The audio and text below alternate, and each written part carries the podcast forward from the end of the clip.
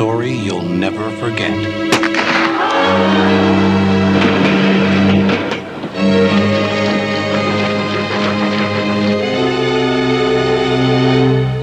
Hallo und einen wunderschönen guten Tag. Herzlich willkommen zur neuesten Episode von Spielfilmen, dem äh, filmografischen Podcast in eurem Ohr. Ich bin der Dennis und mitbegrüßen darf ich natürlich den allseits begabten und äh, den Filmprofessor aus Berlin, nenne ich ihn jetzt mal. es ist der Patrick Lohmeier. Ich erröte. Hast du gerade fast den Titel unseres Podcasts vergessen? Quatsch, was, äh, Patrick, also ganz es ehrlich. wirkt es so. Ja. Ich vergesse nie ja, was. als hätte eine letzte Flut irgendwie deine, deine letzten Gehirnzellen so hinfortgespült. Nein, äh, ich war eben noch. Für den Bruchteil einer Sekunde, lieber Dennis, Entschuldigung. das mit dem Professor gebe ich jetzt zurück. Also der ganz inoffiziell bist du das ja und ich tue nur so. Also mein, mein Doktortitel ist einfach nur gekauft. Mm, okay. Nee, dafür, dafür für die letzte Welle habe ich, äh, die letzte Flut habe ich dafür äh, viel zu gut geschlafen und äh, gar nicht, Oh. gar nicht, gar keine Albträume gehabt. So, also ich bin ins Bett aufgewacht. Alles gut, Patrick. Was machen wir denn heute? Wir sprechen weiter über die Karriere von Peter Weir, Hashtag Weir's Not Weird. Und wir haben beim letzten Mal, in unserer Erstfolge, haben wir im Jahr 1975 aufgehört mit dem fantastischen Picnic at Hanging Rock. Und dieses Mal geht es weiter zwei Jahre später mit Die letzte Flut, 77. Dann haben wir sein kleines TV-Filmchen mit, äh, mit reingenommen. Das ist 79, das ist The Plumber gewesen. Und dann, also ich habe damals, ich Wie du bin, darauf hinweist, auf den Status als kleines TV-Filmchen, da bist du immer noch so ein bisschen böse, weil ich gesagt habe, nee, nee, nee, nee, den. nee, nee, nee, nee. Naja, es ist ja Hältst du so, ihn für überflüssig? naja, ich kann mich erinnern, wir haben damals, glaube ich, ich glaube bei John Carpenter haben wir nämlich auch diverse TV-Filme weggelassen. Also als es Spielfilm den noch nicht gab. Elvis-Film und Bodybags. Und äh, sowas. genau, genau, richtig. Oder den Elvis-Film haben wir nämlich auch nicht besprochen.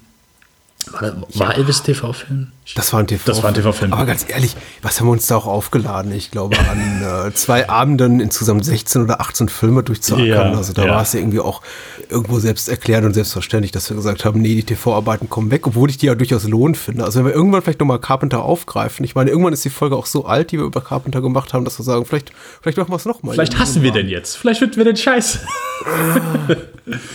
es ist ja so, bei manchen passt, bei manchen passt nicht. Bei manchen ist dann noch mal, ist die Filmografie plötzlich doppelt so lang. Ähm, Ja. Als ich mit, äh, mit dem äh, Max Michael Mann besprochen habe, Mhm. da haben wir dann äh, hier Ein Mann kämpft allein. Jericho Mile, der erste von Ja. Michael Mann, ist auch ein TV-Film gewesen. Den haben wir mit reingenommen, den haben wir besprochen. Ähm, Von daher, äh, wir gucken so, wie es passt. Also TV-Film So ist nicht ein immer- Zufall. Im Bahnhofskino gibt es ja auch eine Folge zu The Jericho Mile mit dem Max. Ja, ich glaube, der äh, Max ist in jedem Michael Mann Podcast vertreten, den es in Deutschland gibt und der aufgenommen Ja. wird. So, so der riecht das so. Sobald irgendwo, ja, wir sprechen heute über Collateral, da, da ist das wie bei dem, so wie bei Samsung, bei den, äh, ähm, hier, wenn der Käse riecht. Ich habe die die Sesamstraße geguckt. Von, nee. Nein, nein, äh, Chip und Chap. Ach so. Der Samsung, der, Was? der, der hat immer so Augen und dann dreht sich der Bart, ja, und dann, weil der Käse riecht. Genauso ist es bei Max, wenn er hört, irgendwo das Michael Mann Podcast aufgenommen wird. Aber das ist eine andere Geschichte, das erzählt er euch wahrscheinlich in irgendeinem Michael Mann Podcast. Ähm, wir besprechen auf jeden Fall heute, äh, genau, The Plumber auf jeden Fall. Äh, es, hat auch, es hat auch gepasst, weil wir haben so eine schöne Box gefunden. Da waren die ersten vier Filme von Peter Weir drin. Ja. Also Castle at Paris, Picnic Hanging Rock, Last Wave und dann eben The Plumber. Und da haben wir gesagt, hey, dann müssen wir ihn ja eigentlich dazu nehmen. Äh, ja, und äh, dann natürlich noch äh, heute abschließend Gallipoli aus wieder zwei Jahre später, 81er. Ich, ich denke auch so, der, der zeitliche Abstand zwischen den Filmen ist, äh, bietet sich eigentlich an und Mhm. macht es ganz äh, richtig. Es fühlt sich ganz richtig und korrekt an, dass wir eben die drei sp- besprechen und nicht eben sagen, wir lassen den Fernsehfilm auf, weil 77, Mhm. 79, 81 klingt sehr, sehr schlüssig. Ja. Aber irgendwie einen Schaffensraum von äh, knapp fünf Jahren abgedeckt. Und ähm, ich möchte mal unterschreiben, äh, das, was du gerade gesagt hast, zu der äh, schönen Box von Kochfilms ist das, glaube ich, oder Kochmedia. Die gibt's für relativ kleines Geld. Also zum Zeitpunkt dieser Aufnahme, März 2021, gibt's den für nicht teuer, so ziemlich überall. Ich habe nur einen guten Zehner bezahlt und der ist es auf jeden Fall wert für diese vier sehr schönen Filme in HD. Ja, sehr erschwinglicher Preis dafür. Ich war auch, weil ich hm, Picnic in Rock wollte ich mir eh schon durchgehend geben, dachte, oh, okay, passt dann wunderbar und dann die anderen noch dabei. Patrick, ich würde sagen, wir beginnen einmal mit, äh, The Last Wave oder ja. Äh, ich weiß schon gar nicht mehr. Sagen wir immer die deutschen oder sagen wir die englischen Titel? Ich glaube nicht, dass wir dafür eine Regel festgemacht haben. okay. Äh, ist eigentlich egal in dem Fall. Auf jeden Fall möchte ich, weil wahrscheinlich dem einen oder anderen die Handlung dieses Films nicht bekannt ist, hm. kurz den ersten Absatz zwar von der Wikipedia-Handlung vorlesen. Und zwar, der Rechtsanwalt David Burton soll im australischen Sydney die angeblichen Mörder eines Aborigines verteidigen. Als er sich mit dem Fall näher befasst, wird er von unheimlichen Träumen heimgesucht, in denen auch immer wieder ein mysteriöser Eingeborener auftaucht und seltsame Kultsteine der Eingeborenen. Boah, das ist so viel einfacher, einfach eine Inhaltsangabe vorzulesen, als sich das aus den Fingern zu saugen. Das ist so befreiend, das ist hier, Patrick, ich weiß, du kennst das ja, Sex ist super, aber hast du schon mal eine Inhaltsangabe vorgelesen, anstatt dir aus den Fingern zu saugen? Sehr schön. Ja, ich bin da ganz bei dir. Wobei, also das mit den über, äh, unerklärlichen äh, Naturphänomenen sollte man eben auch noch dazu packen. Das findet dann im zweiten ja, Absatz Erwähnung, ja, den wir jetzt ja, nicht in Gänze vorlesen. Das ist eben auch noch ganz wichtig, äh, auch mit Bezugnahme auf den Titel, im Original wie in der deutschen Übersetzung. Also das spielt eben da auch noch mit, mit, mit rein. Ich, ich wollte dich fragen, nicht gleich zu Beginn, nicht weil mhm. ich heiß drauf bin, Filme in so eine Genreschublade zu packen, weil mir das Befriedigung gibt, äh, ganz im Gegenteil.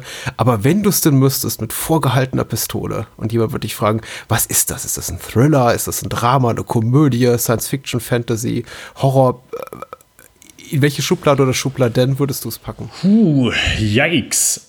Ich würde, schwierig, oder? Ja, es ist schwierig. Also, äh, Mystery-Drama? Mystery ist gut, ja. Ich glaube, ich, ich weiß gar nicht, ob sich das in eine andere Sprache so übertragen lässt. Aber wir Deutschen benutzen ja gerne immer Mystery, bekannt ja. von äh, der Erstausstrahlung der, der Akt X-Folgen damals zu Beginn der 90er auf Pro 7. Da war dann plötzlich alles Mystery und ich glaube auch, das passt ganz gut. Mystery.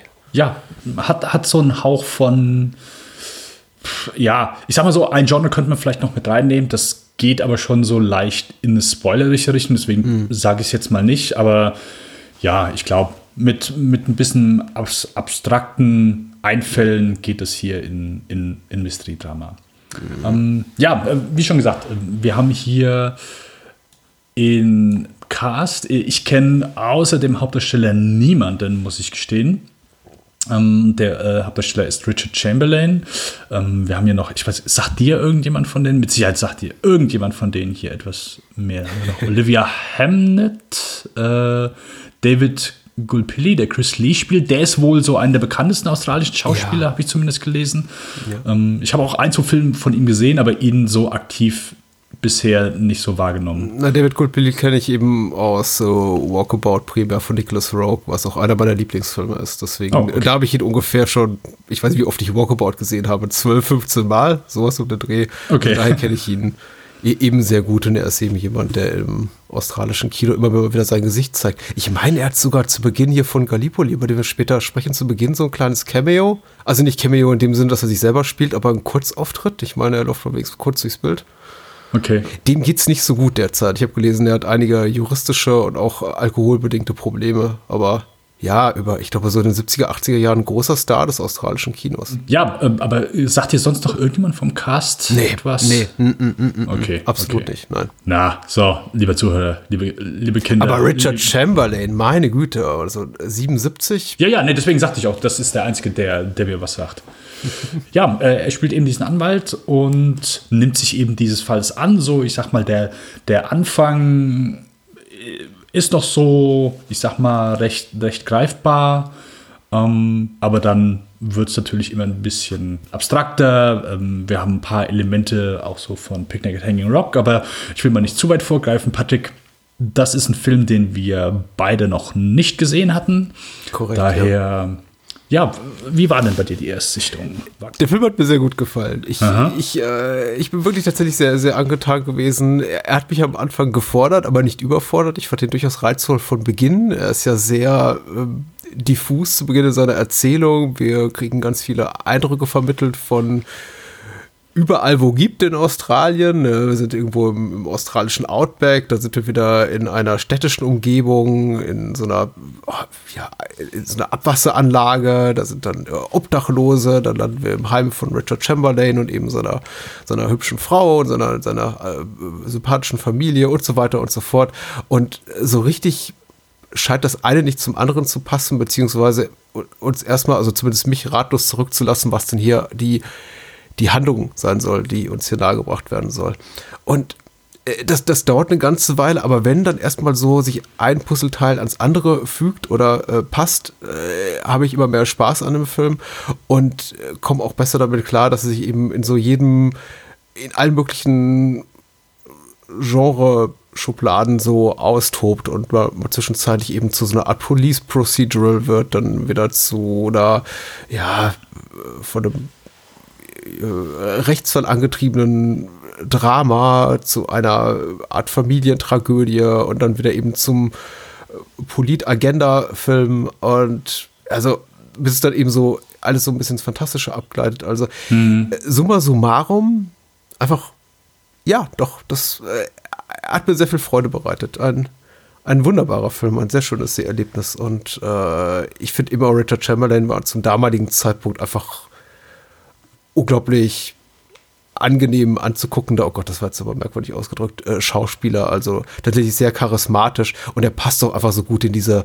in diese Rolle des, ähm, eines Mannes, der eigentlich im Leben relativ viel erreicht hat und der so souverän durch sein Alltag geht und dem einfach äh, Dinge geschehen und Personen begegnen, mit denen er nicht gerechnet hat und die sein Leben ebenso aus den, aus den Fugen reißen.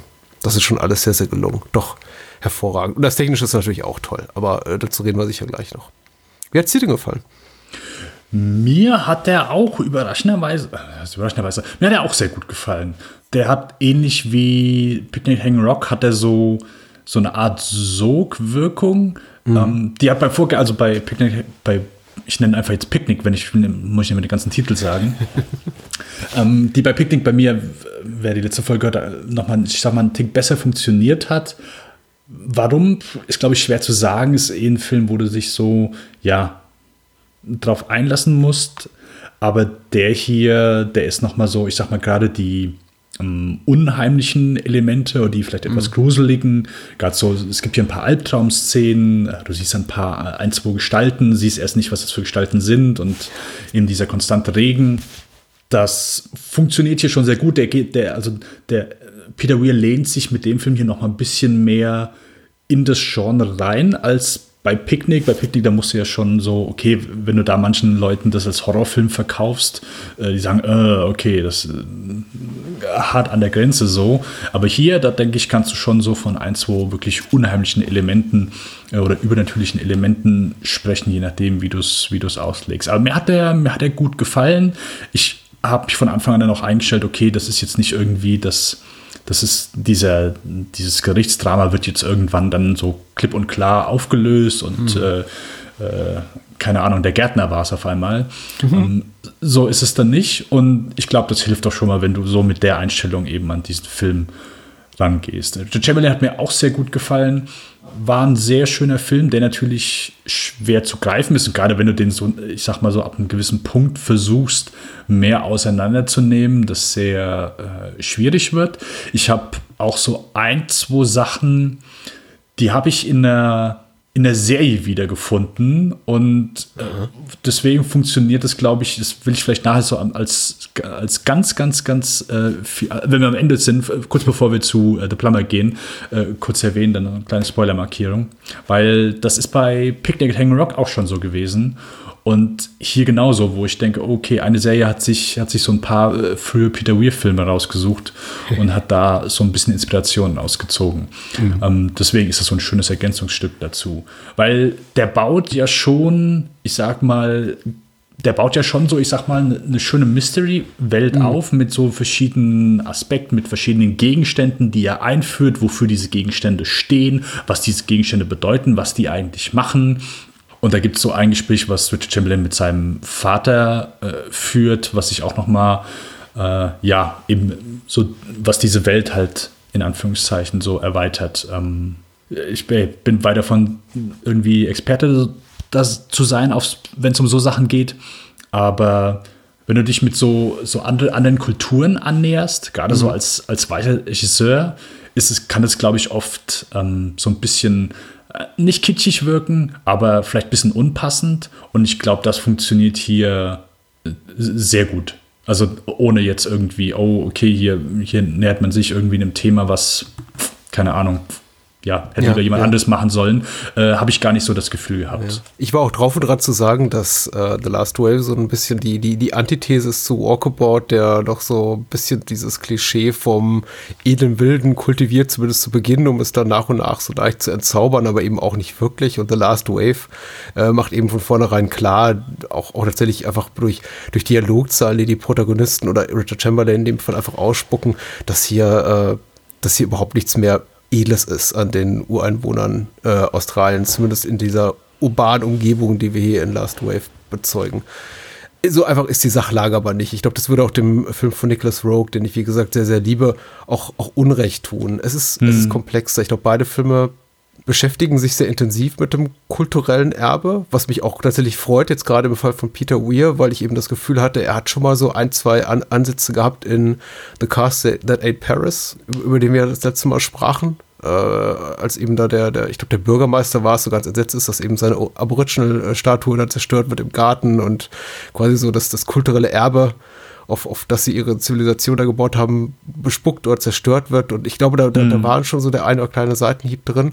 Oder Punkt, an den auch, auch Weir sein, sein, sein politisches Interesse zum Ausdruck gebracht hat, wenn vielleicht auch nicht seine Agenda ganz klar war.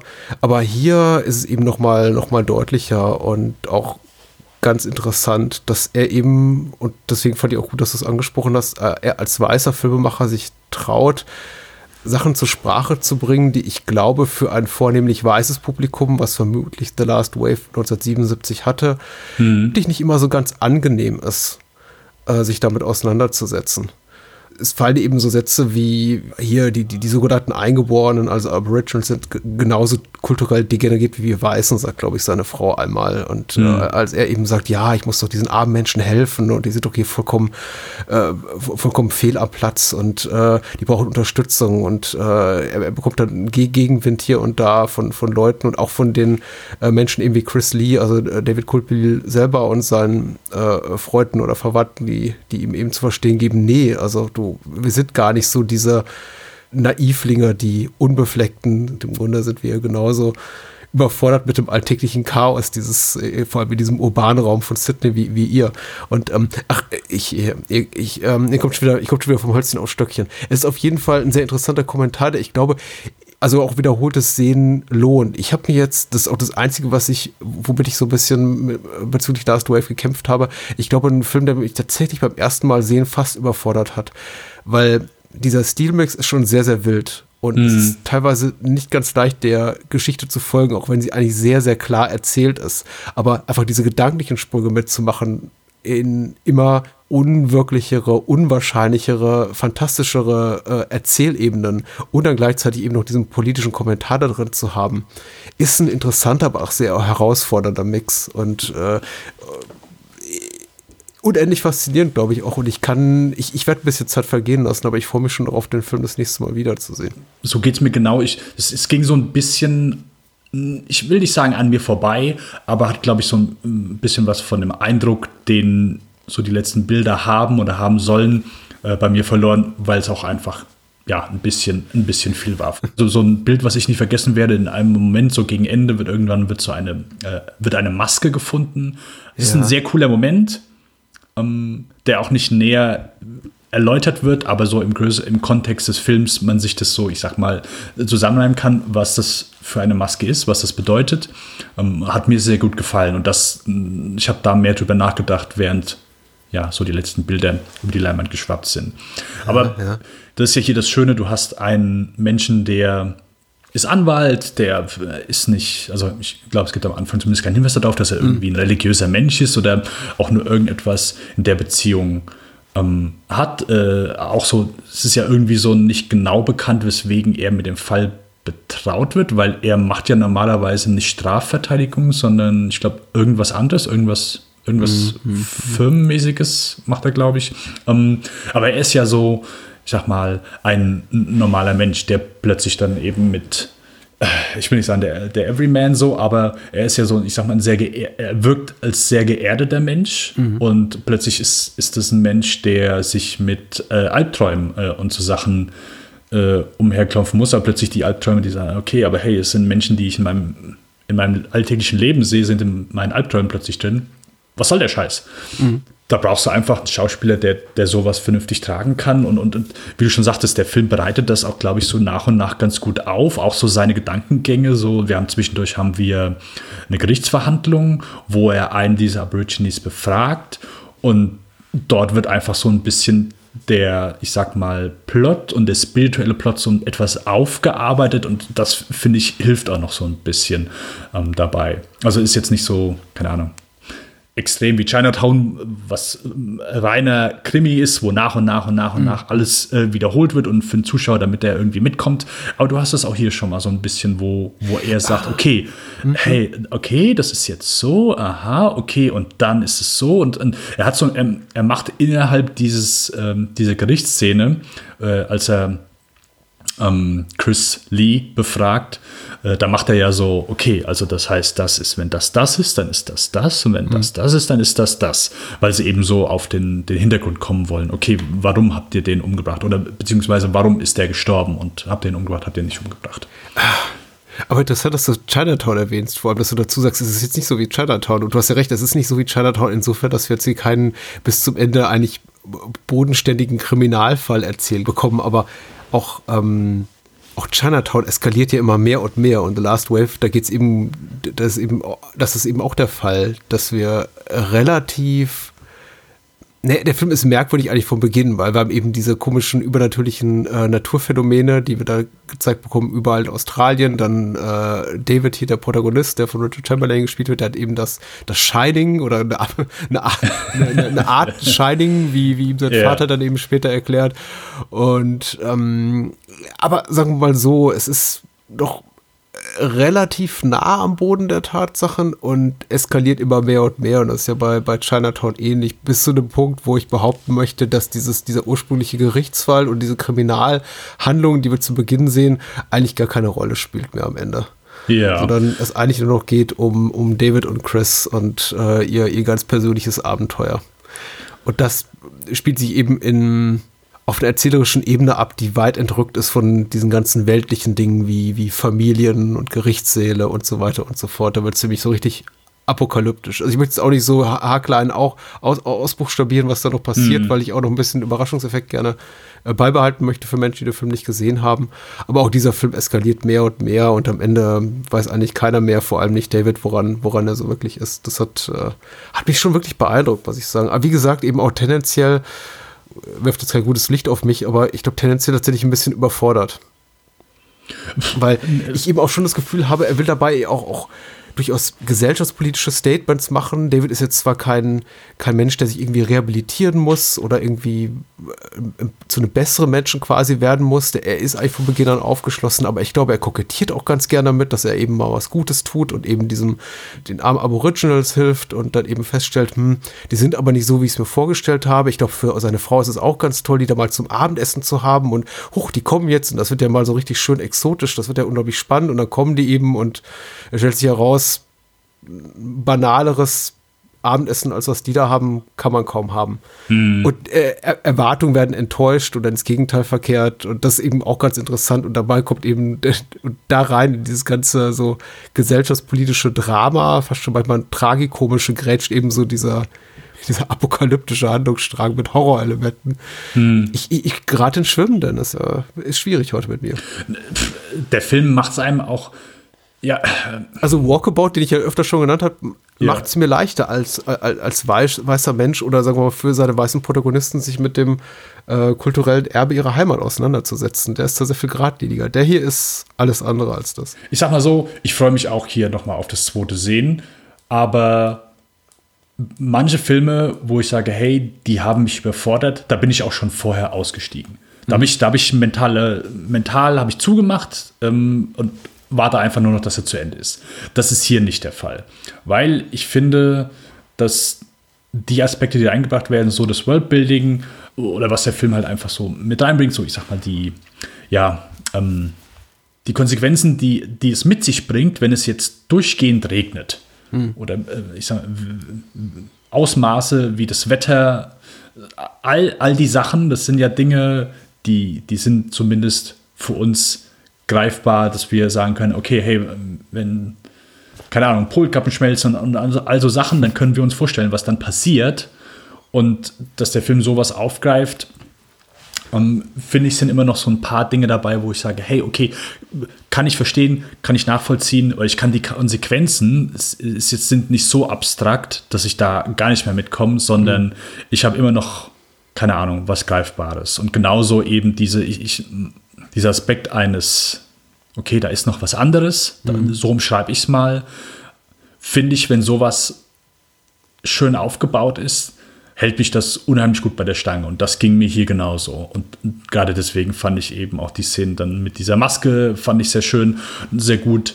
Aber ich könnte dir jetzt nicht das so fundiert als Erklärung wiedergeben. Und das will der Film ja auch nicht. Das soll es ja mhm, auch nicht. Mhm, mhm. Äh, das ist auch, glaube ich, gar nicht das Ziel. Und ich glaube, bei manchen Filmen ist einfach so, äh, kommt, kommt Zeit, kommt Rat ähm, und für manche Filme muss, ne, bei manchen muss der Film wachsen, bei manchen muss der Mensch wachsen. Und, mhm. und es ist ja auch so, ist ja nicht so, dass wir sagen, uns hat der Film beiden gefallen. Ist ja nicht so, dass wir sagen, hm, okay, gut, keine Ahnung, was das jetzt hier war, war so ein bisschen, äh, ja, war mir ein bisschen zu esoterisch, so, äh, hat nicht funktioniert, weil so Filme sind ja nicht unbedingt immer einfach zu greifen. So. Also ja, nicht ja. für jedermann, würde ich sagen. Ja. Ähm, von daher mir hat er wirklich, also ich kann auch sagen, dass der mir gut gefallen hat.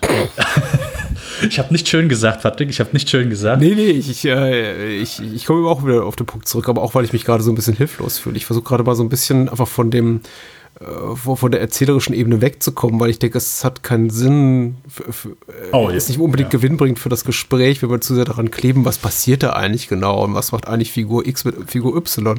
Das, das, das ist gar nicht so gut. Ich finde tatsächlich eher als, als, als filmisches Wagnis äh, spannend. Ich bin mir auch gar nicht so sicher, ob der beim zweiten, dritten, fünften Wiedersehen mehr Sinn ergibt als beim ersten oder man dann einfach nur einfach noch mehr auch die Defizite dann plötzlich erblickt, die der Film mutmaßlich auch hat, nämlich einfach zum Beispiel, indem man dann zur Erkenntnis gereift, oh, der will vielleicht ein bisschen viel. Ich finde den aus mit, Blick auf Weir ganz spannend zum damaligen Zeitpunkt seiner Karriere, die ja noch relativ in den Anfängen begriffen war, interessant. Äh, The Last Wave wirkt fast so, als hätte ihm jemand gesagt, okay, das ist der, das ist der letzte Film, den du jemals machen willst, äh, jemals machen mhm. wirst unter Ausbildung der Tatsache, dass eben Picnic at Hanging Rock ein relativ großer äh, kommerzieller, aber vor allem kritischer Erfolg war. Und eben, glaube ich, Peter Weir 77 keine Angst haben musste, dass damit seine Karriere vorbei ist. Aber The Last Wave wirkt fast so, als würde er da einfach nur mal alles in den Pott reinschmeißen, was ihn gerade interessiert. Du hast dieses hm. esoterische von Picnic at Hanging Rock, du hast dieses postapokalyptische von den Autos, die Paris auf, aufrasen. Du hast irgendwie Star-Kino, du hast Courtroom-Drama, du hast äh, die, die Familientragödie auch noch mal drin, ein, ein Thema, was ihn auch immer wieder beschäftigen wird. Ich finde das alles ganz, ganz spannend, weil im Grunde das fast schon so wie, wie ein frühes Kondensat ist des Weirschen Schaffens. Ähm, ich glaube, er will aber so ein bisschen, bisschen viel und ich glaube auch, dass dieses es überfordert einen vielleicht auch fast so, schon ein bisschen zu selbstkritisch ist, äh, also wir da ein bisschen zu selbstkritisch sind. Ich glaube, der Film übernimmt sich auch so ein bisschen und verliert manchmal auch die Sachen aus den Augen, an denen, auf die er besser seinen, seinen Fokus gerichtet hätte. Wie gesagt, ich, ich fühlte mich wunderbar unterhalten. Ich finde Richard Chamberlain super charismatisch. Ich sehe, ich sehe David Goldplay sehr, sehr gerne zum damaligen Zeitpunkt seiner Karriere. Und, und, der Film sieht auch technisch wunderschön aus. Hier an der Kamera wieder Russell Boyd und alles. Aber ich hatte auch danach so das Gefühl einer, ein, ein merkwürdiges Gefühl der Leere oder, oder Ratlosigkeit. Ja, kann ich nachvollziehen. Aber äh, ich sag mal so, ich verliere schnell die Geduld mit Filmen. mit, mit was? Diese Didgeridoo-Klänge sind auch die ganze Zeit da drin. Also, das ist auch so, ich glaube, das hätte Peter Weir ein paar Jahre später eleganter gelöst. Das ist auch so ein bisschen der Holzhammer mit Anlauf und dann nochmal über den Hinterkopf. Also, sprich, Entschuldigung. Ah, alles gut. äh, also ich bin kein Fan von Traumsequenzen in Filmen. Also so absolut gar nicht. So, so mein, mein Number One Pet Peeve, wenn du so willst. Und allgemein wenn du dich zu sehr in ähm, Esoterik verlierst oder irgendwie, okay, hey, was ist real, was ist ein Traum, ähm, auch wenn das jetzt hier nicht unbedingt zutrifft. Aber der Film greift zumindest davon so ein bisschen was auf so. Und ich mag einfach so diese Art von Film nicht. Deswegen habe ich mich auch früher sehr schwer mit David Lynch-Filmen getan. Mhm. Ähm, ist mittlerweile anders, aber allgemein habe ich da eine sehr niedrige Toleranzgrenze für eben diese Art von Filmen. Und ich habe hier null Frustration eben, sei es diese Traumsequenzen oder einfach später so, wo der Film mehr dahin geht, okay, hey, was will er dir für ein Gefühl vermitteln? Oder, oder was, was wird hier gerade einfach, was werden hier für Türen aufgemacht? Und allein das war schon okay. Hey, ich weiß normalerweise so, wenn du mir jetzt erzählen würdest, wenn du jetzt einfach so sitzt vor mir und äh, hey, wir hätten jetzt einen Podcast gemacht und ich hätte jetzt keine Ahnung von dem Film, du würdest mir davon erzählen, würde ich sagen, hey Patrick, ich glaube, das ist kein Film für mich. Und ich, ich, äh, ich habe auch nur irgendwas mit, mit Anwalt gesehen, dachte, hm, okay, ist ein Anwaltsdrama, hm, okay. Äh, ja, es ist wie mit, ähm, wie mit Picknick so ein bisschen. Das sind ja, aber es ist ja, ja wirklich so, so auf Papier wird, wird so, ist es, glaube ich, schwer, so Filme jemandem schmackhaft zu machen. Oder zumindest nicht den Film schmackhaft zu machen, aber zumindest sagen, okay, das ist jetzt ein Film, der hat euch, beide Filme haben euch gefallen. Wieso? So, und, und das einfach festzumachen anhand dem, was passiert, mhm. dass mhm. beide Filme einfach so, so eine übernatürliche Sogwirkung, habe ich glaube ich schon 50 Mal gesagt bei Picknick. Ja, ja. Da, dass das so ein bisschen, dass das ein bisschen mitspielt und dass das eben hier der rote Faden ist, der, der wirklich durchgehend durchspielt und dass einfach da ein sehr, Peter Weir ein sehr schönes Händchen eben für diese Art von Bilder, für diese mhm. Art von Stimmung hat, mhm. was mir auch hier wieder sehr gut gefallen hat. Mhm. In noch mehr ich, unheimlichen Bildern als vorher. Ich, ich, glaube, ich kritisiere, ich bin über Gebühr kritisch, weil, wie gesagt, mm. mir, mir, der Film sehr, sehr gut gefallen hat. Wie unheimlich angesprochen und mitgerissen. Das mit der Sogwirkung stimmt schon. Ich finde es mittlerweile. Also wie vieles. Ich habe mich letztes Mal dafür schon selber kritisiert, dass ich Lynch-esque gebraucht habe und diesmal kritisiere ich mich jetzt auch für die äh, Übernahme des Wortes Sogwirkung. Aber das passt hier tatsächlich sehr gut. Äh, nur auf der Ebene ist der Film eigentlich gut gutierbar. Sobald man anfängt, ihn intellektuell zu zerpflücken, zer zerrieselt es einem so zwischen den, den Fingern und man bekommt ihn eben nicht mehr zu packen und ähm, glaube ich, hm. entwickelt dann auch so ein frustrierendes Moment oder Erlebnis und äh, es bringt eigentlich wirklich weiter. Ich glaube, meine eher kritische Haltung rührt tatsächlich daher, dass der Film The Last Wave unmittelbar auf Picnic at Hanging Rock folgt und die Filme sich eben tonal sehr ähnlich sind, wenn sie auch eben andere Geschichten erzählen. Aber mhm. Mit zunehmendem Verlauf sich immer ähnlicher werden und einen dann beide eben mit der Erkenntnis zurücklassen, ja, erklär mir jetzt einfach mal nicht, was genau da, was da genau passiert. Das äh, musst du dir jetzt selber äh, über, überlegen. Und äh, ich meine, Weir hat ja großen Gefallen daran. Er hat ja zum Beispiel auch das, das sehr didaktische Ende der Romanvorlage zu Picking at Hanging Rock ignoriert. Der, der, das Buch, der, der Roman erklärt ja alles klein, was den, den verschwundenen Schülerinnen da passiert ist. Und im Film sagt er eben, nö, nö. Ja. Und bei The Last Wave hat er eben die Chance, das eben ohne literarische Vorlage einfach nochmal umzusetzen. Und er, er macht's anders. Äh, ich finde The Last Wave irgendwie schon fast ein bisschen, also konventioneller als Picknick, weil der Raum, in dem er stattfindet, also einem urbanen Raum der Jetztzeit, ein, ein vertrauterer und für so Genrestoffe gängigerer zeitlicher Rahmen wie auch geografischer Rahmen ist als, als äh, die Jahrhundertwende. Um 1900 spielt er, glaube ich, Picknick. Aber inhaltlich fast noch fast noch radikaler. Und ich, ich merke das auch, dass mal das, was ich zu dem Film zu sagen habe, nicht besonders gut ist. Also ich höre jetzt auf.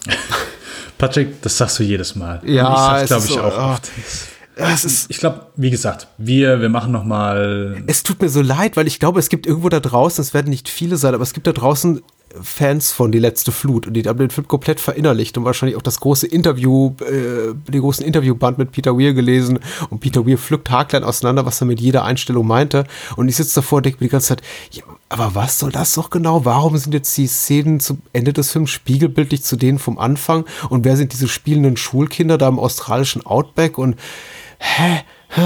Und, und, und warum verschwindet einfach die Familie von äh, David im Laufe des Films und ich muss den Film wiedersehen. Und dann treffen wir uns hier in zwei Jahren nochmal wieder, Dennis, und, und quatschen nochmal darüber. Hört sich nach einem Plan an, Patrick. Ja. Hört sich nach einem Plan an.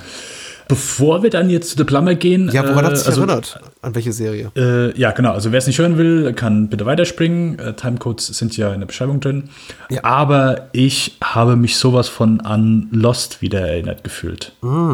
Sowas von. Oh, ich hatte das Spiegelbild ich ja schon erwähnt, ja. Ja, äh, ich will jetzt auch Lost nicht spoilern, ähm, aber Lost, nein, nein, wie dumm, wie dumm. Leftovers, ich Idiot. Fang du doch mal Ähm, einfach an. Leftovers, Leftovers. Willst du jetzt einfach mit Leftovers weitermachen oder willst du noch mal Ich mache jetzt einfach mit Leftovers weiter. Alles gut, lass drin. Lass drin. Lass drin, alles gut. Äh, nein, natürlich, äh, Leftovers, Leftovers. Äh, ja, also einfach die, die letzte Staffel von Leftovers, wo, wenn du halt nachher mitbekommst, okay, das Finale einfach, was ist mit den Leuten passiert, so ein paar Aspekte, die, die finde ich auch hier wieder drin. Äh, die eine Szene mit diesem Brunnen, die in diesem Hotel anfängt und äh, wo er danach zu diesem Brunnen kommt. Ich, die letzte was gesehen haben, werden es ja nicht sehen nennen. So, ich finde, da, da ist ganz viel, habe ich mich hier an, an Last Wave erinnert gefühlt. Und mh, genauso die zweite Staffel von Leftovers, die ich, wo ich bei Picnic at Hanging Rock viel gesehen habe. Also fühlt sich so an, als, als hätte dem Lindelof sich da ein bisschen. Also ja, habe mich daran erinnert. Im positiven Sinne, nicht Oh, irgendwie. gu- oh, okay. guter Denkanstoß. Ich muss da nochmal in mich gehen, weil ich habe Leftovers auch gesehen, ich, ich sehe das gar nicht in The Last Wave. Aber interessant. Äh, ja, wie gesagt, ist kein, kein konkreter, ich sage, oh, okay, äh, eins Ich zu bin eins, so aber oberflächlich, einfach ich erinnere mich nur an Szenen, in denen Justin Thoreau sein Geschlechtsteil auf den Pimmelscanner legt und sowas. Weil das kommt auch drin vor in der dritten Staffel von Leftovers. Jetzt muss ich die Serie nochmal sehen, Patrick. Das, das, Welche Folge war das? das sind Welche diese Folge war das? Agentenfolgen, das sind diese eine parallele Realität, wo er einen Agenten spielt. Das ist das doch, glaube ich, mit dem Hotel. Ja. Ich Aber glaub, da sehe ich eben diesen. Film nicht drin. Also da sehe ich nicht Richard nein. Chamberlain. Den sehe ich nicht so ein Glied auf einen Scanner legen. Das sagst du jetzt in deinem jugendlichen Leichtsinn. Ja, weißt du, es gibt vielleicht noch einen Director's Cut von The Last Wave. Irgendwann. Ja, ich glaube schon, dass der das macht. Der, der ist so einer. Ich glaube schon. Man, man merkt wieder mal, warum wir keinen Comedy-Podcast machen. Aber äh, ich finde das gut. Noch also der nicht. Hinweis ist gut und ich, ich glaube, ich muss nochmal äh, zu The Leftovers zurückkehren, jetzt wo du sagst. Ja, wie gesagt, ist einfach nur, hey, ich habe mich an ein, zwei Szenen daran erinnert gefühlt. Mhm. Und äh, ja, damit schließen wir die letzte Flut ab und springen zwei Jahre nach vorne zu äh, The Plumber. Wenn der Klempner kommt, das klingt so ein bisschen Wenn nach Schulmädchenreport 13, oder? Es ist wirklich so. Als ich den Titel gesehen habe, ja, ja, den, den will Patrick gucken, okay, na gut. Aber er stimmt ja. Also es ist ein ehrlicher Titel. Ein guter, ehrlicher deutscher Titel. Das kann ich auch nicht äh, von der Hand weisen, Patrick. Dann äh, verrat doch mal, wie. Ach nee, warte. Wir haben, Ich- doch, wir haben noch einen Cast. Wir haben noch einen Cast. Ja, wir haben Wo ich- Cast. Aber jetzt frag mich bitte nicht, ob ich die kenne, weil jetzt ist es doch mal. nee, kann ich auch keinen von. Also äh, Ivar Kentz oder Ivar Kentz, äh, der spielt Max, den Plummer. Ja, ja. Klempner, ja. Ich, ich nenne ihn Plummer. Es ist Ja. ein Plummer. Dann haben wir äh, Judy Morris, wir haben Robert Colby als, als Ehepaar Ja. und dann haben wir noch äh, Candy Raymond, die die Freundin von ähm, Jill spielt. Alle aus australischen Seifenopern rekrutiert, habe ich mal angelesen. Okay. Keine Kinostars. Aber so auch. Sie machen ihre Sache ja gut. Ja. War, ist ja auch ein Fernsehfilm. Mit, mit sehr knappen, angenehmen 77 Minuten ist das äh, angenehme Laufzeit. Ja, ähm, wo geht's drum? Das sage ich euch, sobald ich mir die Handlung hier rausgeholt habe. Das geht sehr schnell, denn Klicken ist eins meiner Hobbys. Du, ich, Nee, das ist ja, oh nee, nee, nee, nee, nee, der ist ja die komplette Handlung des Films. Nee, das der ist ja in ein, zwei Sätzen erzählt eigentlich. Im Grunde geht, ja. Mach mal bitte. Nee, Patrick, du, du äh, voller Oh, ja, jetzt, bist. okay, jetzt, okay, nee, es rächt sich daran, dass ich jetzt so vorlaut war und gesagt habe, das ist ja auch in ein, zwei Sätzen erzählt. Also Gilly und Brian sind ein Ehepaar, äh, wohnen zusammen, sind beide im akademischen Bereich unterwegs. Äh, Brian forscht und ist eben ganz happy darauf, dass er möglichst bald, äh, dass er äh, kurz davor steht, einen Forschungsauftrag an die Hand zu bekommen, was eben verbunden ist mit einem äh, Studienaufenthalt oder Forschungsaufenthalt in Genf. Das ist ganz toll. Und deswegen hat er natürlich keine Zeit, sich um Gilly, seine Frau, zu kümmern, die eben belagert wird zu Hause von Max, Max dem Klempner, der eben eines Tages einfach an die äh, Tür klopft, dieses universitären, ja, dieser universitären Residenz und sagt, ich muss hier mal ein paar Rohre richten und dann eben auch nicht mehr aus dem Leben von Gilly verschwindet. Und ähm, es wird zunehmend übergriffig und der Film eben auch zunehmend unangenehm und auch zunehmend lustig, möchte ich einfach mal behaupten. Und der wird hier geführt als Horrorfilm. Und er hat Aspekte des Horrorfilms, aber ich würde sagen, es ist jetzt so kein reinrassiger Horrorfilm, oder? Das stimmt eigentlich so ganz gut. Und wir haben sogar eine kleine äh, musikalische Folksech drin. Mhm. Das darf man ja auch nicht vergessen. Mhm.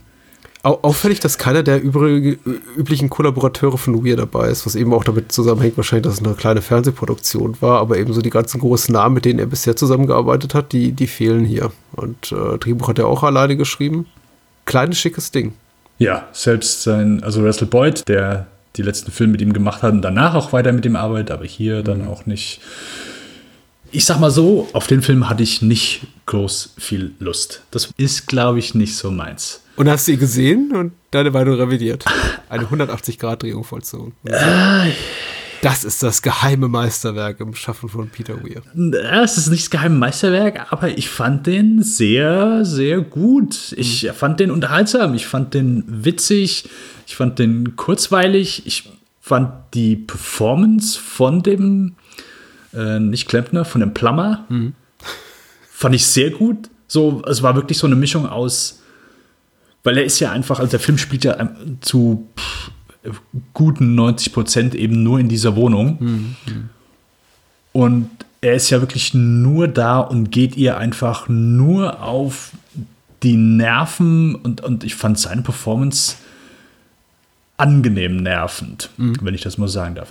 Das halt bei, bei manchen klar, musst du einfach die Augen, die, die, die schlägst einfach die Hände über dem Kopf zusammen und sagst, oh Gottes Willen, um Gottes Willen, hör bitte auf zu reden, geh einfach weg, geh einfach weg. Aber hier, es war, er, er hat er ist ja nicht einfach so wirklich komplett stumpf, sondern so, er, er macht ja auch manchmal so diese, diese verbalen Mindfucks, dass er irgendwie mal sagt, oh ja, dann erwähnt er mal was von oh, Gefängnissen so und dann, oh, dann sie nimmt das an, dann oh, ich war aber nie im Gefängnis so. Mhm. Halt so dieses, dieses spielerische Nerven. Also ich habe wirklich, ähm, ich finde seine Performance macht dann da auch so ein bisschen den Film, hat mir mehr zugesagt, als ich gedacht habe. Und so diese, diese langsame Eskalation und, und immer so dieses, okay, er ist immer da und, und das ist ja schon so eine kleine Kunst, dass du mhm.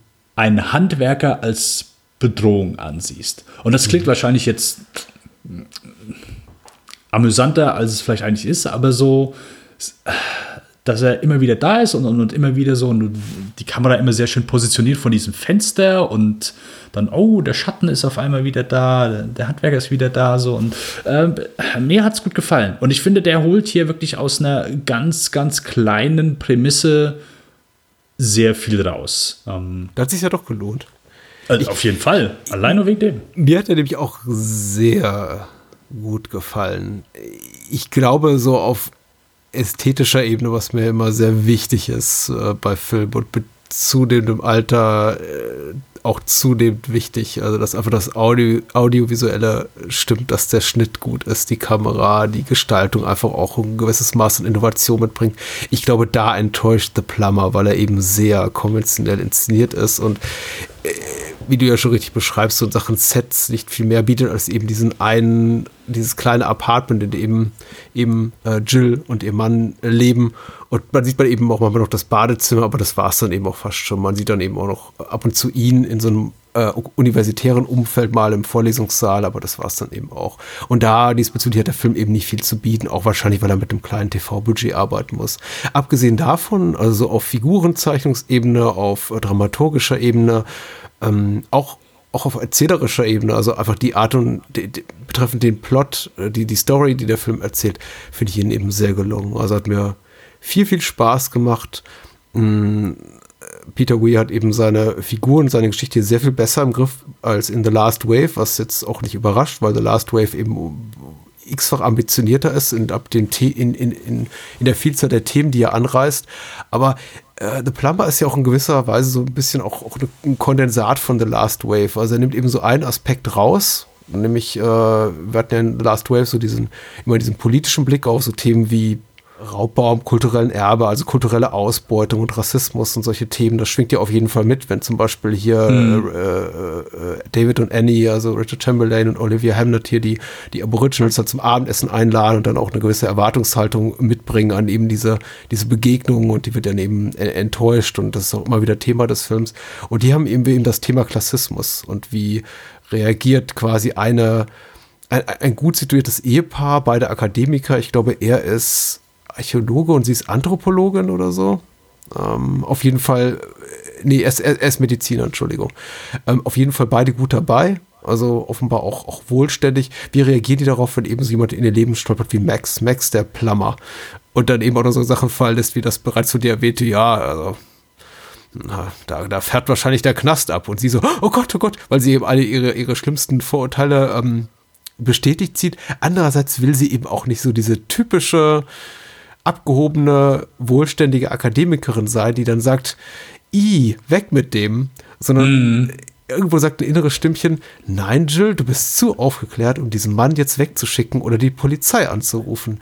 Du hältst das jetzt aus, weil es würde sich nicht ziehen, jemanden, der dir wirtschaftlich betreffend seinen Bildungsgrad und so weiter und unterlegen ist, zu, zu denunzieren oder ihn seines Jobs zu berauben oder ihn der Lächerlichkeit preiszugeben. Und da finde ich ja tatsächlich auch The Plumber ganz, ganz spannend. Da ist er eben sehr fokussiert drauf und holt da eben auch sehr, sehr viel bitterböses, humoristisches Potenzial raus. Eben davon abgesehen, von diesem ganzen ätzenden, von dieser ätzenden Sozialsatire, also ätzend bösen, ätzend bösartigen Sozialsatire, funktioniert er für mich eben auch als, als Thriller relativ gut, wobei ich ihn niemals hochspannend finde. Aber nee, bin ich auch am Ende überrascht. Also die, die, die, die schlussendliche Wendung habe ich nicht kommen sehen, muss ich ganz ehrlich sagen. Nee, ich auch nicht. Ich auch nicht. Ich glaube auch, weil meine Aber Sympathien woanders lagen als bei Jill. diese Klassensache, okay, hey, hier, ich bin eine betuchte Frau und, und ich, ich werde ja wohl jetzt hier mit diesem untertanigen Menschen äh, zurechtkommen, der. ja, genau, sehr schön. Hm? Ja, ja, ähm, das denkt sie insgeheim, natürlich. Ja, aber ich aber bin so besser als das, so bin ich ja nicht. Und ich habe gedacht so, hm, okay, ich finde es schade, wenn sich irgendwie nur so dieser Klassenaspekt da rausspiegelt, aber was ich glaube, was für mich so ein bisschen eher stärker funktioniert, war dann so eher so dieses reelle, hey, okay, ich bin eine Frau und hier ist ein Mann, der, ich fühle mich bedroht von dem und ich versuche das meinem Mann zu erklären, so wie der drauf ist und was der macht. Und ich versuche das meiner Freundin zu erzählen, so, aber kein, keine glaubt mir, keine, keine sieht eben mhm. diese, diese, diese, ich sag mal, verbale Aggressivität nicht, dieses, dieses, dieser psychologische Terror, den er, den er natürlich ausübt, wo, wo äh, was mit Sicherheit keine Seltenheit ist, der sich, ich sag mal, überall auf der Welt in anderen Formen natürlich dann äh, manifestiert, aber immer dann, ja, sowas schwer ist, anderen Menschen nahe zu bringen und äh, ja, sowas, okay, ja, nee, nee, nee, nee, jetzt, jetzt ist er freundlich, jetzt ist er nett so, aber er hat es er irgendwie dann anders gesagt und, und nee, er, er, er macht das nicht so, also es ist so schwer in Worte zu fassen, wie er eben so diesen, diesen Terror ausübt oder das, für sie ist es einfach sehr schwer, das anderen beizubringen, auch wirklich zu sagen, nee, nee, nee, es es ist nicht, er ist kein guter, kein guter Handwerker so, also zumindest kannst du es ja nicht einschätzen. Ja, der Film ist Aber, ja auch ambivalent. Äh, er, ja. Bex wird ja nicht von Beginn an als wirklich bedrohliche Entität so dargestellt, sondern auch als wirklich als jemand, der möglicherweise einfach nur tölpelhaft ist. Ich meine, klar, wir haben diesen ominösen musikalischen Score hier von Gary Toland in dem Fall, der mhm. eigentlich jede noch so banale Aktion von Max immer untermalt mit dum dum dum dum dum dum. Yeah. Aber eigentlich yeah. tut er nichts wirklich aktiv aktiv aggressives. Und selbst in dem Moment, relativ zu Beginn, wo er, glaube ich, das erste Mal in ihr Apartment kommt, wo er den Spiegel aus Versehen kaputt macht, macht eben der Film ganz klar, indem er die Szene weiterspielen lässt, das war ein Versehen. Max ist das peinlich. Und er versucht das irgendwie zu, zu überspielen oder zu verbergen, dass er den Spiegel aus Versehen zerstört hat. Er ist zwar jemand, der aggressiv vorgeht, aber der eben in letzter Konsequenz dann doch davor zurückschreckt, zumindest zu Beginn Schaden anzurichten. Und der Film lässt das zumindest eine Zeit lang so unklar, ob er eben wirklich aktiv Jill oder auch, auch Brian auf dem Umweg über Jill schaden will oder ob er eben einfach nur jemand ist, der, der komplett verkannt ist. Eigentlich im Grunde so ein tölpelhafter Klotz, äh, ein Man-Child, der vielleicht weil, er nichts Besseres in seinem Leben gelernt hat, eben jetzt quasi der Aushilfskleppner sein muss und einfach sonst einfach nur ein bisschen brüsk und, und, und doof ist. Aber das äh, im Laufe des Films stellt sich dann eben doch relativ, also relativ zügig heraus, dass das dem nicht so ist, sondern er aktiv Jill Böses möchte, möchte ich mal sagen. Aber in welchem Umfang wird auch nicht so ganz klar. Ne? Ist er wirklich ein Krimineller oder will er einfach nur es mal so richtig hier den, den, dem, den da oben zeigen, wie es ihm so geht, ihm hier unten, dem es so dreckig geht und der ihm auch seine, die, die Art und Weise, wie man seinen Berufsstand ihn behandelt, gleichstellt mit einer Art von rassistischen Diskriminierung. Ja, und ich sag ganz ehrlich, das hat mir so, das ist so eine Sache, die mir so, die mir hier ein bisschen, die mir etwas gefehlt hat, um das Ding richtig gut zu finden. So, okay. Ich bin lang nicht der Erste, der immer nach Motivation oder sonst irgendwie Erklärungsversuchen schreibt, aber hier hätte ich mir schon etwas mehr Motivation auf seiner Seite gewünscht. So einfach irgendwas, da finde ich, gibt der Film einem nicht unbedingt zu viel, weil sie ist ja auch einfach, du, also du siehst ja keinen Punkt, wo es irgendwie anfängt, dass, dass du irgendwo mal siehst, oh, sie hat irgendjemanden schlecht behandelt oder sie ist irgendwie. Also ich finde, es, es war kein ausschlaggebender Punkt, sei es irgendwie eine Szene zwischen den beiden oder irgendwie eine Szene, dass du irgendwas an ihr siehst, oh, okay, das ist jetzt so ein Punkt, den kann man aufgreifen und den nimmt er jetzt als, als Grund, um. Ja, die Motivation ist der Klassenkampf für ihn, offenbar. Für den sie natürlich Hm. blind ist, für das ganze Thema Klassismus und Klassenunterschiede in dem Moment. Also bis sie, bis sie ihm begegnet und erst dann gewahr wird, wenn er eben in ihr Leben eindringt und der dann eben immer an jeder Stelle klar macht, oh, du bist privilegiert, das ist aber schön, dass dir so gut geht. Ach, sie geht, geht bald nach Genf, oh, das ist ja interessant. Und äh, dann schnuppert dann eben auch noch mal Mac rein und holt sie zum Yoga ab und sagt, ach hier, wir haben uns übrigens einen neuen Mercedes gekauft und ach, der muss ja erstmal hier irgendwie, der muss ja erstmal ein paar tausend Kilometer runter haben, damit er sich gut fährt. Und äh, also es ist schon immer relativ, es ist schon eindeutig, macht der Film auch, auch wiederum mit dem Holzhammer, ähnlich wie, wie in The Last Wave, was hier vor sich geht. Aber du hast natürlich recht, es ist nicht greifbar in dem Sinne, dass wir jemals erfahren, ob Max einen konkreten Vorteil dadurch hat, dass er eben Jill und Brian das Leben zur Hölle macht. Weil hat er nicht, außer der Genugtuung, dass er den eben wirklich, äh, dass er sie ärgert. Also, Er hat ja keinen monetären Vorteil dadurch. Nee, nee, Also, das, das nicht. Das nicht. Aber nee, ich habe mir schon dann da noch irgendwie, ich meine, klar, ja, der Klassenkampf, aber schon irgendwie so. Äh, ja, äh, im klassischen Skript äh, würde man wahrscheinlich The Inciting Incident äh, diesbezüglich nennen. Ähm, das hat- aber, ja, aber, das ist nicht schlecht. Hm? Klar. aber was, äh, Patrick, das ist, äh, das ist mir aufgefallen. Und ich sag mal so, wenn das der Fall ist, dann will ich nie reich sein. Denn eine Sache, da, das, das, hat mich, das hat mich verstört Ja. in diesem Film. Das hat mich wirklich verstört. Kurzes Experiment. Du hast äh, einen Partner, eine Partnerin in deinem Leben gehabt, das habe ich auch schon gehabt und irgendwann kam mal so der Punkt, wo man gesagt hat, hey, ich koche für meine Freundin. Mal etwas Schönes. Ja, dann überlegt man sich, was, was, kann, man, was kann man kochen? Was, was kann man Schönes? Es soll ja irgendwie nichts groß. Manchmal ist das was Aufwendiges, manchmal ist das weniger Aufwendiges. Manchmal versucht man, hey, was ist das Lieblingsessen? Ähm, oder was ist ein romantisches Dinner? Was fällt da drunter? Das ist, bei manchen ist das ein bisschen Pasta. Ähm, bei manchen macht man, macht man einen Salat. Bei manchen gibt es einfach so ein bisschen Bruschetta. Aber die beiden hier, die sind so weit oben in der Obrigkeit angekommen, dass es einfach nur eine rohe Avocado gibt, die beide löffeln.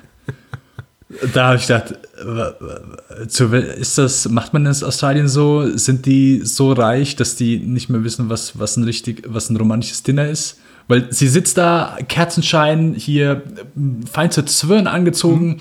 Und was gibt's zu essen?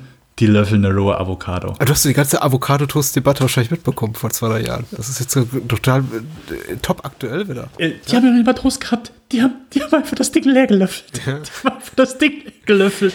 Avocado können richtig teuer sein. Also mit dem optimalen Reifegrad, das erfordert eben auch hier Connaissance des Materials, also des Fruchtmaterials. Ist es ein Obst oder Gemüse? Ein Obst wahrscheinlich. Das ist Obst, ja. Ja, ich habe mich das auch gefragt. Das ist sowieso, äh, da, da ist der Film auch nicht so wirklich gut, weil man hier wie da dann doch merkt, da fehlt es einfach an, an liebevollen Details in der Ausstattung. Auch die Tatsache, dass es eben den beiden wirtschaftlich wirklich gut geht, findet eben vor allem auf der Dialogebene statt. Da wird dann eben Ja. über Forschungsaufträge in Genf äh, gesprochen oder man sieht eben den nicht besonders kompetent wirkenden Brian im Kollegenkreis und alle sagen, oh toll, da hast du aber hier so einen fetten Fisch an Land gezogen und so weiter. Und sobald wir in deren Wohnungen anlangen, denke ich mir, Ja, ja, ja. das ist ein besseres Studentenwohnheim, oder? Ja, auf jeden Fall. Ja, ist quasi, es ist ein Zweizimmer-Apartment, Ja. weil Küche, Wohnzimmer und so weiter ist alles in einem. Dann gehst du ins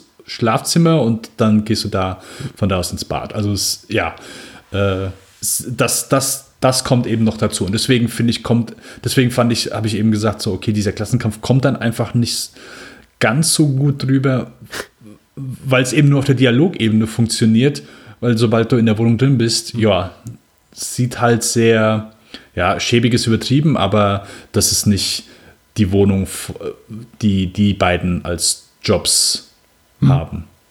Also nicht mal ansatzweise. Ja, ich glaube, The, The Plumber ist der am wenigsten ergiebige Film heute, über den wir sprechen. Ja. sprechen. Deswegen möchte ich jetzt auch nicht ewig drauf rumreiten, äh, um einfach sagen, mit 75 Minuten sollte man sich den selber angucken, zum Beispiel in Form dieses äh, Koch-Media Blu-ray-Sets, was es da gibt. Äh, er hat mich positiv überrascht für die geringe Erwartungshaltung, die ich an ihn hatte. Die, die, die wurde auf jeden Fall übertroffen. Und mi- mich hat am Ende auch überrascht, wie, wie konventionell er dann doch auch als Krimi funktioniert. Mit diesem nochmal erzählerischen Hakenschlag kurz vor Schluss. Wir haben da so eine Art hier äh, Tschechows Pistole, die eingeführt wird in Form einer, einer Armbanduhr relativ zu Beginn, der ich keine Bedeutung beimaß und die taucht dann eben auch später nochmal auf, um dann eine Mm. unerwartete Handlungswendung äh, zu bedingen. Äh, sehr, sehr spannend.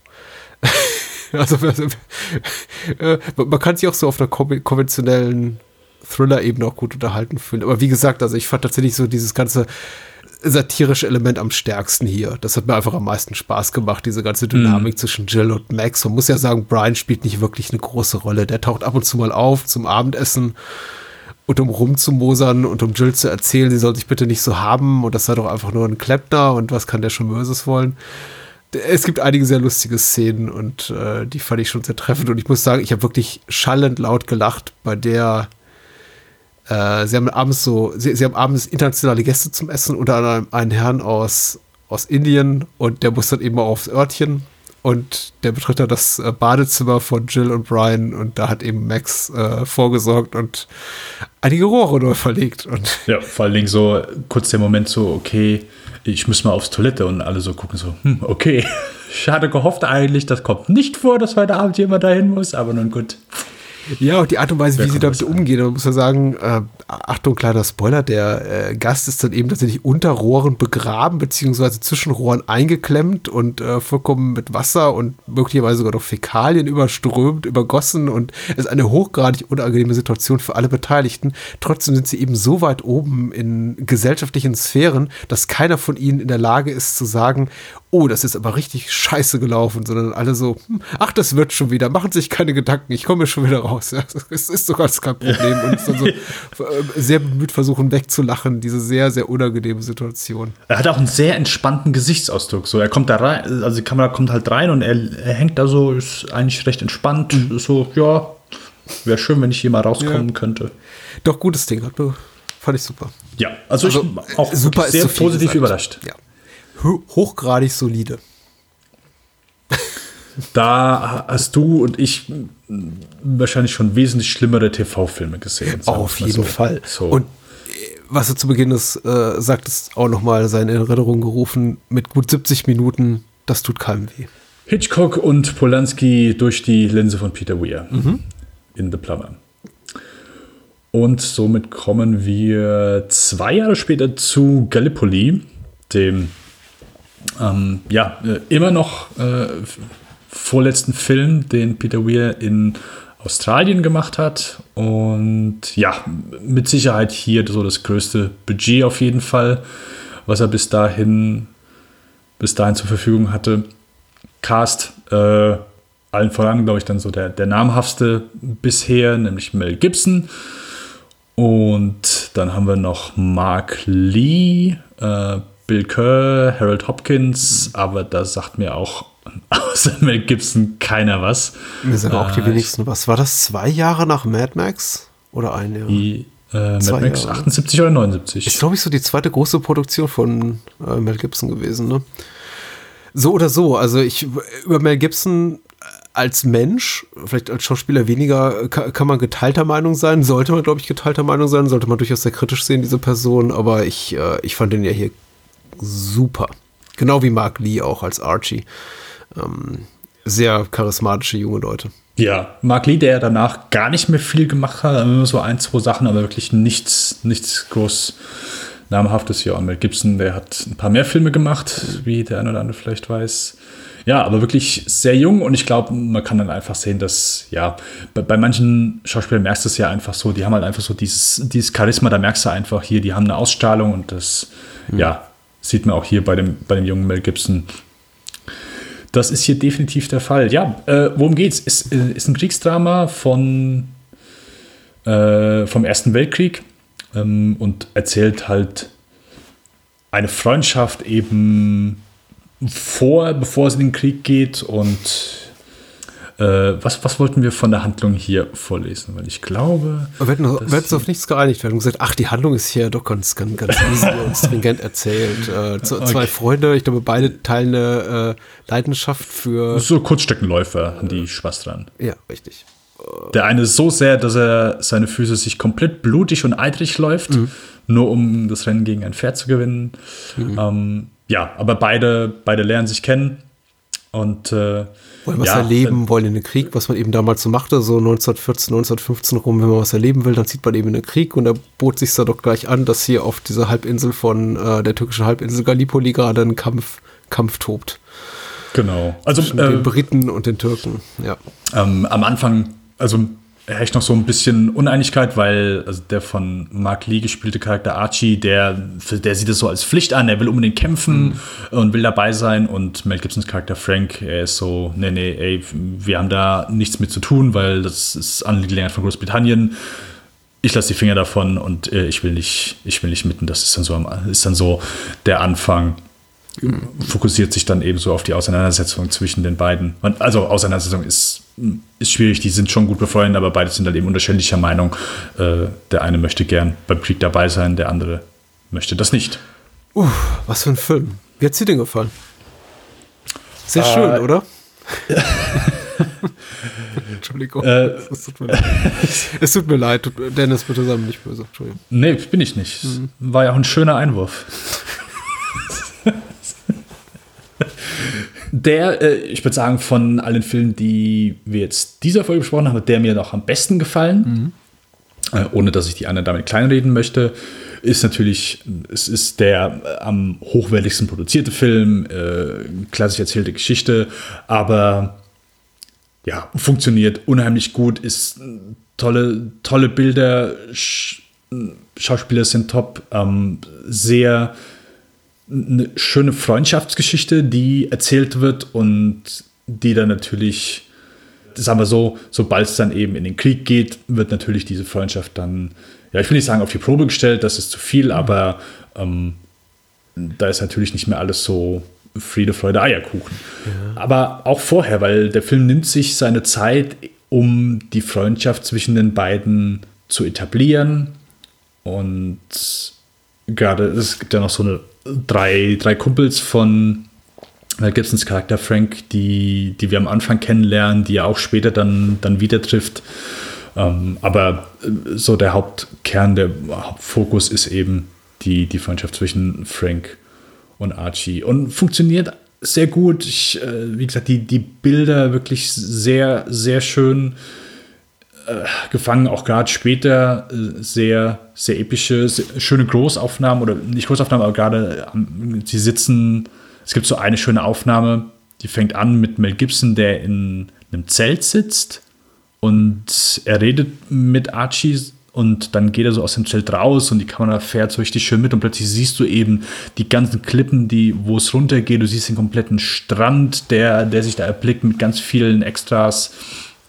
Äh, also ganz vielen Statisten und äh, ja, äh, sehr schöne Bilder, sehr beeindruckende Bilder.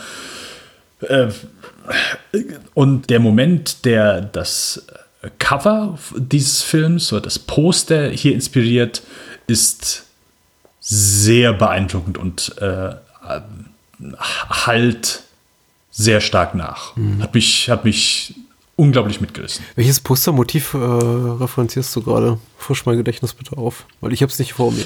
Äh, wenn du bei Letterbox direkt hingehst, ist es äh, oh. weiß auf schwarz. Mhm. Okay. Nee, der, der, Weg ist mir jetzt gerade zu weit, ehrlich gesagt. Weil da muss jetzt hier anfangen rumzutippen.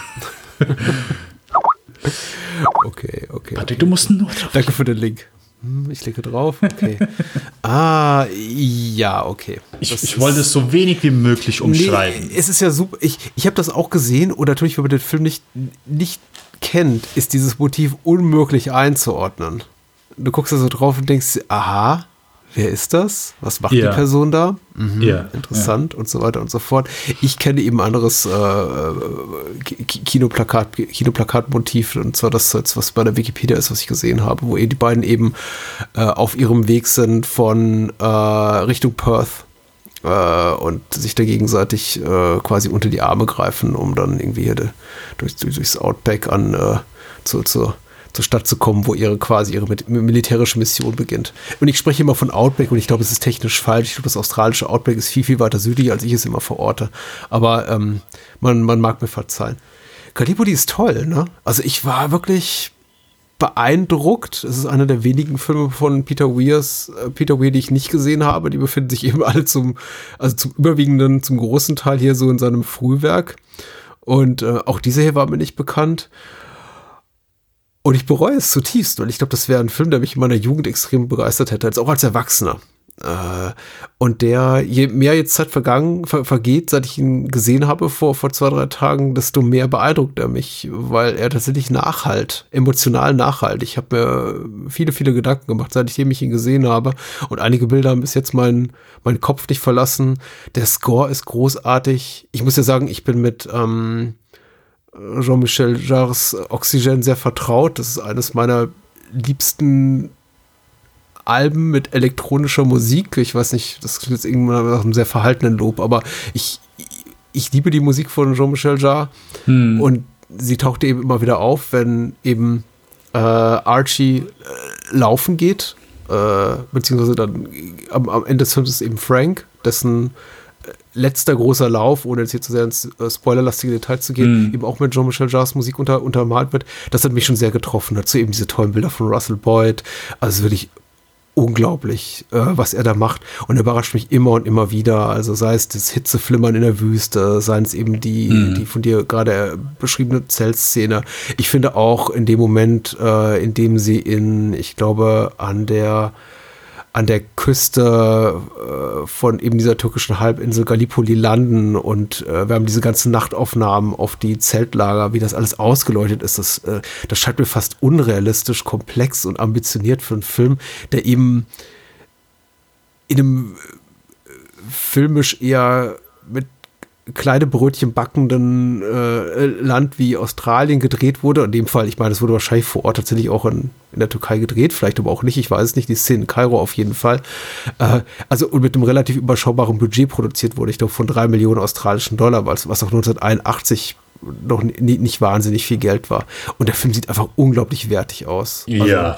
Ich möchte nicht sagen, dass er David Leansche Dimension so in Sachen epischen, epochalen Schauwerten zu bieten hat, aber er sieht ganz, ganz, ganz großartig aus. Es ist wirklich ein, für mich im, im, im klassischen und besten Sinne großer Abenteuerfilm, ähnlich wie es Weir dann äh, gut 20 Jahre später nochmal mit Master and Commander gemacht hat.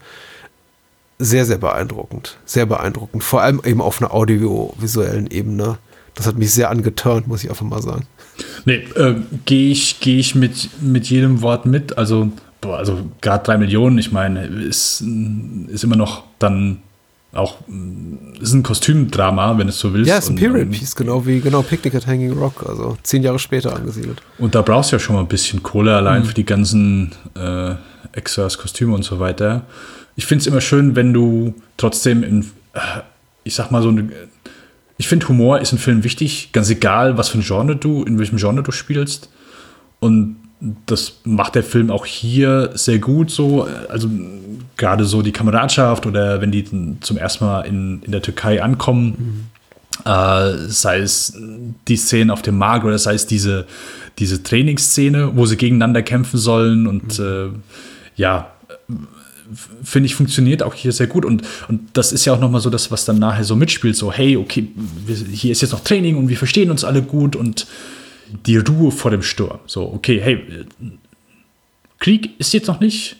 jetzt aktuell ist noch alles schön und witzig so und, und du bist auch einfach dabei und ich finde gerade so dann diese Freundschaft, die, die, die Szenen zwischen den beiden oder allgemein die Kameradschaft funktioniert hier einfach sehr gut und das ist natürlich einfach dann plötzlich zu sagen, hey, jetzt ist plötzlich Krieg und jetzt ist nicht mehr alles Friede, Freude, Eierkuchen. Äh, ist das einfach, ja? Ja, klar, ich meine, klar, so für, für den filmischen Text sicher. So, jetzt bringen wir mal Spannung rein, jetzt ist Krieg. Ja, das ist ja dieses typische, war es George Lucas, der es gesagt hat, so? Mhm. Dieses Beispiel mit der Katze, so, ja, wenn du einfach einen Zuschauer zum Wein bringen willst, musst du einfach irgendwie Katzen Katzen oder Hund zeigen und den Gliedmaßen ausreißen. Was? So was war das. Das hat George Lucas gesagt? Die Nein, Sau. Irgend sowas. Oh. Oder, oder, oder, oder, oder einem Hund wehtun, irgend sowas. Ich, ich verstehe gerade irgendwas. Das passt aber nicht George, so zu seinem filmischen Övre. Aber das ist richtig. Ich bin mir sicher, George Lucas hat irgendwas mit einem Tier gesagt. Irgendwas mit einem Tier und dass das ja sehr einfach ist, weil du musst einfach nur das Tier zeigen und dann dem Tier wehtun. Ich google das gleich nochmal und dann. ich will, irgend sowas, irgend sowas wird mir. Äh, egal. Nein, aber der Film baut, was ich damit sagen will, ist, der Film baut diese Freundschaft einfach mhm. wunderbar auf.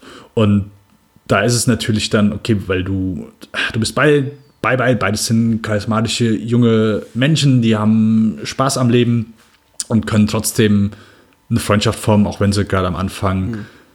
so verschiedene Ansichten haben gegenüber dem Krieg und äh, es ist schon halb so, halb so eine Romanze, so, vor allen Dingen, als sie sich dann mal wiedersehen und das erste, was sie machen, ist, sie rennen zusammen, so, äh, könnte, auch, könnte auch eine halbe Romanze sein. Das ist einfach ja. eine schöne, schöne Männerfreundschaft. Und wenn du sowas dann plötzlich natürlich auseinanderreißen willst, oder plötzlich zeigen willst, oh, okay, jetzt, jetzt fängt einfach so der Teil an, wo, wo nicht mehr, der kein Übungsteil mehr ist, nicht mehr irgendwie, wo ihr trainieren müsst oder wo ihr irgendwie durch türkische Märkte laufen könnt und, und dort ein bisschen Spaß haben könnt, das ist jetzt vorbei und jetzt geht es ans Eingemachte, dann ist es eine, ich sag mal, dramatische Situation, die ja, die, die macht es dann im Filmmacher, damit will ich nicht sagen, dass das automatisch ein, ein Home Run ist für jeden Film, aber ich finde, dass der Film das einfach sehr schön aufbaut und nachher den Sprung eben in den anderen Teil äh, sehr gut schafft. Mhm. Weil sonst ist immer so, ja, okay, ich bin gerade überlegen, so, was hast du sonst so für Filme, okay, hey, so vorher, vorher so die, die, die Unschuldigen und dann plötzlich werden sie durch einen Krieg so vollkommen äh, ich glaube hier, wie heißt die, nicht Band of Brothers, sondern The Pacific. Mhm. Das glaube ich so ein bisschen aufgegriffen. Mhm. So von, äh, wie heißt der hier, der von Jurassic Park? Joseph Mazzello, mhm. der da einen mhm. kleinen Jungen gespielt hat. Der ist ja so, der ist so der, der idealistische und so, so der richtige junge, junge Mensch und dann der Krieg, der den dann so, so verändert und dann zeigt, wie grauenvoll alles ist. Ich habe viel, viel zu lange gesprochen als dass irgendetwas Gutes dabei rumgekommen ist. Das können jetzt diese Podcast-Sendung nur noch durch dich, Patrick, oh, gerettet werden. Ich glaube, heute ist nicht, ja, ich glaube, heute ist nicht unser stärkster Abend, aber das wird wieder besser. ich glaube es auch nicht.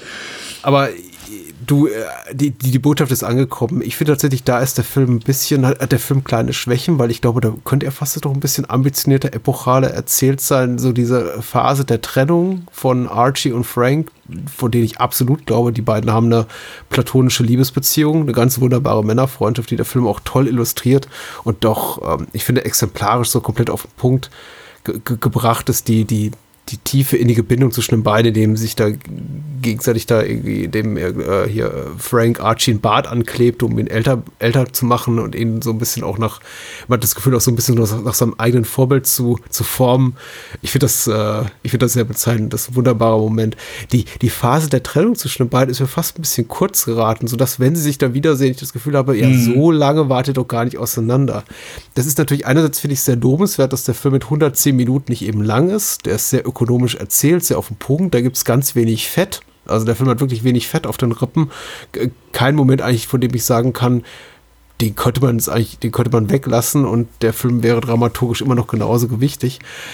Äh, die Wiederzusammenkunft der beiden ist so ein bisschen, krankt für mich so ein bisschen daran, dass mein Eindruck war, so lange warte er gar nicht auseinander, weil ich glaube, der Film auch äh, der, die komplette Handlung sich innerhalb weniger Wochen oder Monate zuträgt. Also so viel Zeit vergeht gar nicht innerhalb des Films. Hm.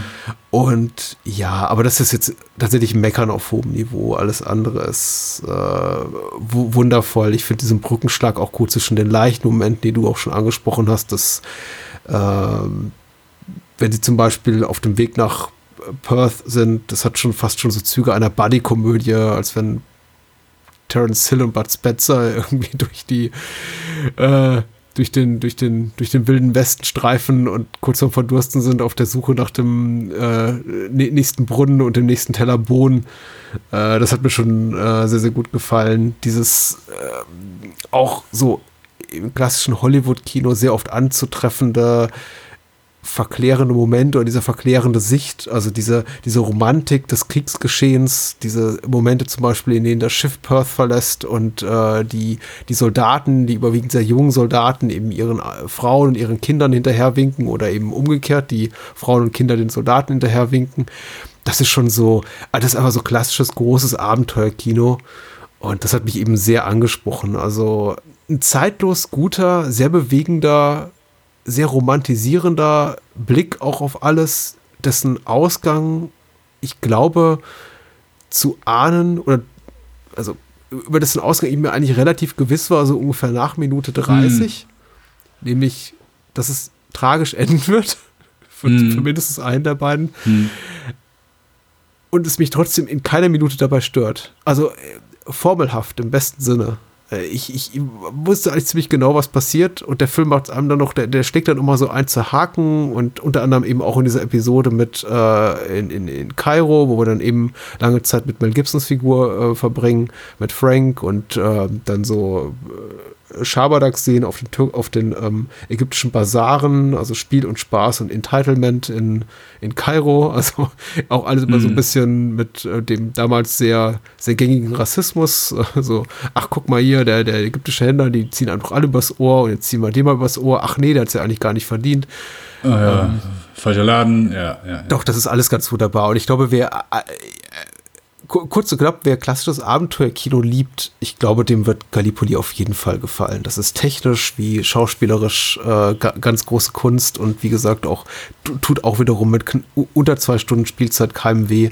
Ich, äh, ich war wirklich hellauf begeistert. Es ist kein so wagemutiger, provokanter, konfrontativer oder innovativer Film wie The Last Wave oder Picnic, aber ich glaube zum ersten Mal, dass Peter Weir wirklich großes epochales Kino macht der Teil, so das Ende und so die letzten Minuten ist einfach eine Menge, auch die den Film hier dann noch mal, ich will nicht sagen besonders machen, aber die einfach viel von die Qualität des Films hm. ist jetzt nicht irgendwie vorher, oh ja, alles seicht und so weiter oder alles so, ja, ist okay und das Ende ist der absolute Wahnsinn, hebt den Film über alles, aber es ist natürlich auch einfach ein Statement, was Peter Weir da macht und ich glaube, deswegen funktioniert das Ende auch so gut, eben wegen dem, was vorher kam. So, mhm. beides ist dann so eine, äh, Achtung, äh, präzisiöses Wort, eine Symbiose, Patrick. Mhm. Und das funktioniert für mich wirklich, also das besitzt halt so das Ende. Auch so, es gibt einen Moment, wo, kurz vor Ende, wo, so, wo, du, wo ein Charakter sehr laut schreit, ging mir durch Mark und Bein. Mhm. Fand ich wirklich unglaublich gut. Und der, ja. Auch wenn's, wenn es absehbar ist und so weiter. Das heißt ja noch lange immer nicht so irgendwie, okay, nur weil es absehbar ist, dass es nicht trotzdem wirkt. Genau. Vielleicht sollte man es einfach nicht so nennen. Ich, ich, ich weiß auch, ich, ich versuche auch die ganze Zeit, mich so äh, Wörter wie absehbar oder vorhersehbar zu, zu vermeiden. Vielleicht sagt man einfach, es ist zwingend oder es ist unausweichlich. Ich glaube, der Film steuert hm. einfach darauf hin hm. und ähm, gibt dem Zuschauer der Zuschauerinnen auch genug an die Hand, dass es nicht falsch wirkt oder manipulativ. Weil es gibt natürlich auch sehr gute und weniger gute Filme mit tragischen oder überraschend tragischen Enden, die so richtiger Tritt in die Magengrube sind. Aber Gallipoli spielt da schon mit offenen Karten, ist glaube ich falsch, spielt einfach fair in dem Sinne, dass er relativ früh signalisiert, oh, das wird das, das wird kein gutes Ende nehmen, da kommt jetzt doch gleich irgendwas. Und äh, es wird natürlich relativ spät im Film eine Entscheidung getroffen von einer der beiden Figuren, also von Archie und Frank, die dann eben tragische Konsequenzen hat. Natürlich ist das zu einem gewissen, in einem gewissen Maße manipulativ, weil natürlich hätte auch äh, Peter Weir oder beziehungsweise sein Drehbuchautor David Williamson einfach die, den Schluss treffen können, den ganzen Film mit so einem Happy-Go-Lucky-Moment enden zu lassen und ach, zum Glück ist dieser verdammte Krieg vorbei.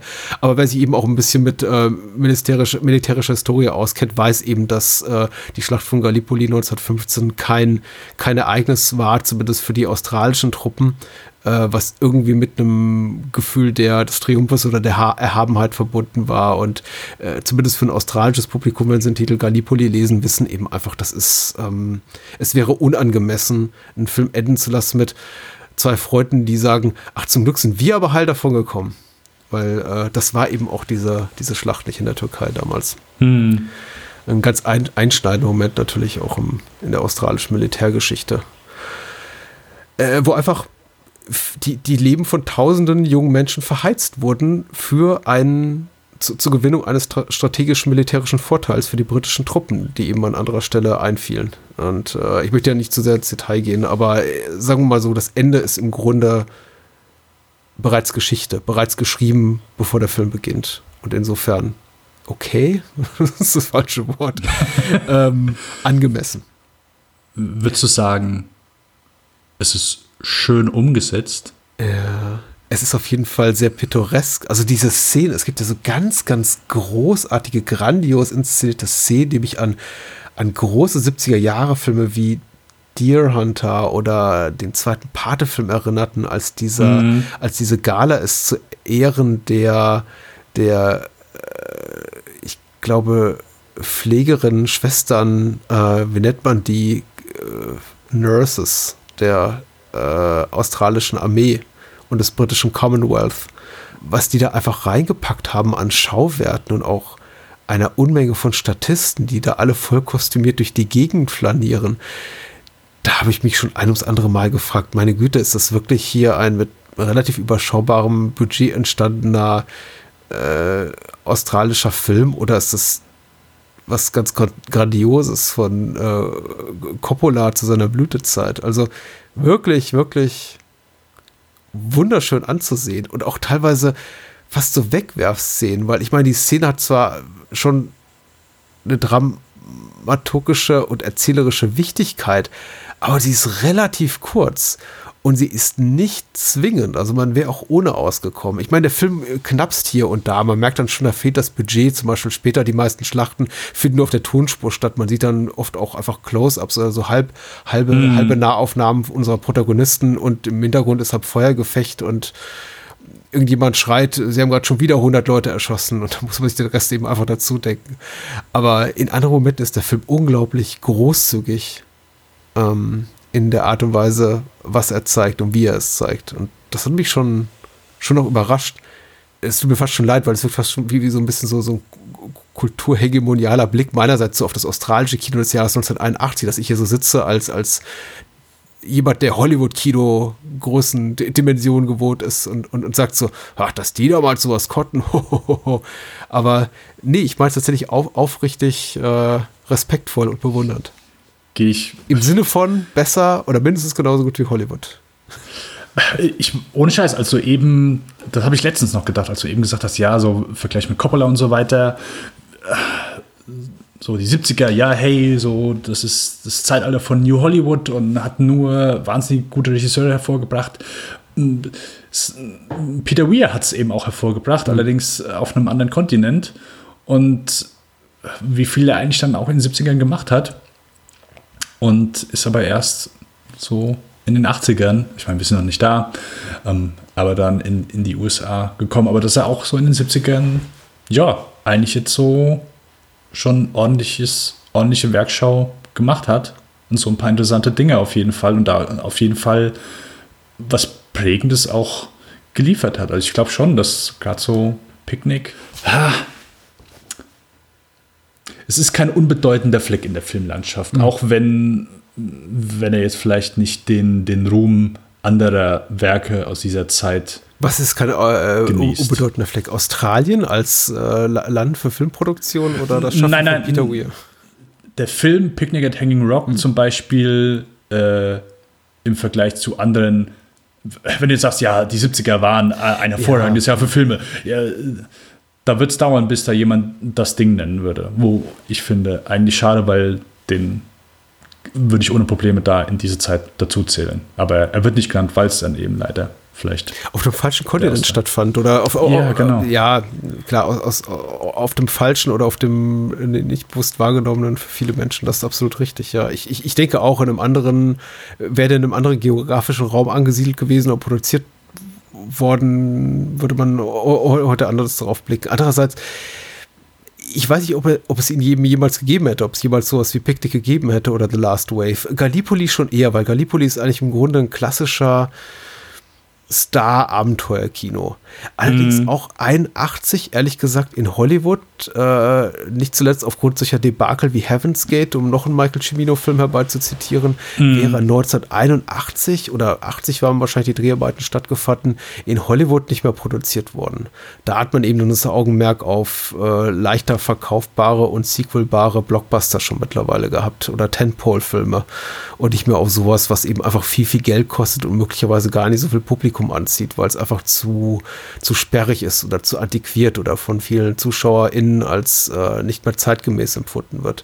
Insofern gut, dass es äh, dieses kleine Fleckchen Erde, das riesengroß ist, namens Australien gab und man da eben solche Filme machen konnte. Also ich bin sehr, sehr dankbar dafür. Also im Grunde haben wir hier mit so einem, mit Peter Weir so ein absolutes Win-Win-Szenario, dass er hm. äh, die Möglichkeit hatte, im in eine, in eine Ära reingeboren zu sein. Und darüber haben wir ja kurz gesprochen zu Beginn unserer letzten Peter Weir-Folge, in der eben der australische Staat, die Regierung zum ersten Mal gesagt hat, so, jetzt stecken wir da mal Kohle rein und er davon unmittelbar profitiert hat und einfach Filme machen konnte, die, die wagemutig waren und neu und äh, das Ganze kulminiert dann eben in so einer, in so einer in so Megaproduktion für australische Verhältnisse wie Gallipoli und selbst da beweist Peter Weir, dass es eben kann.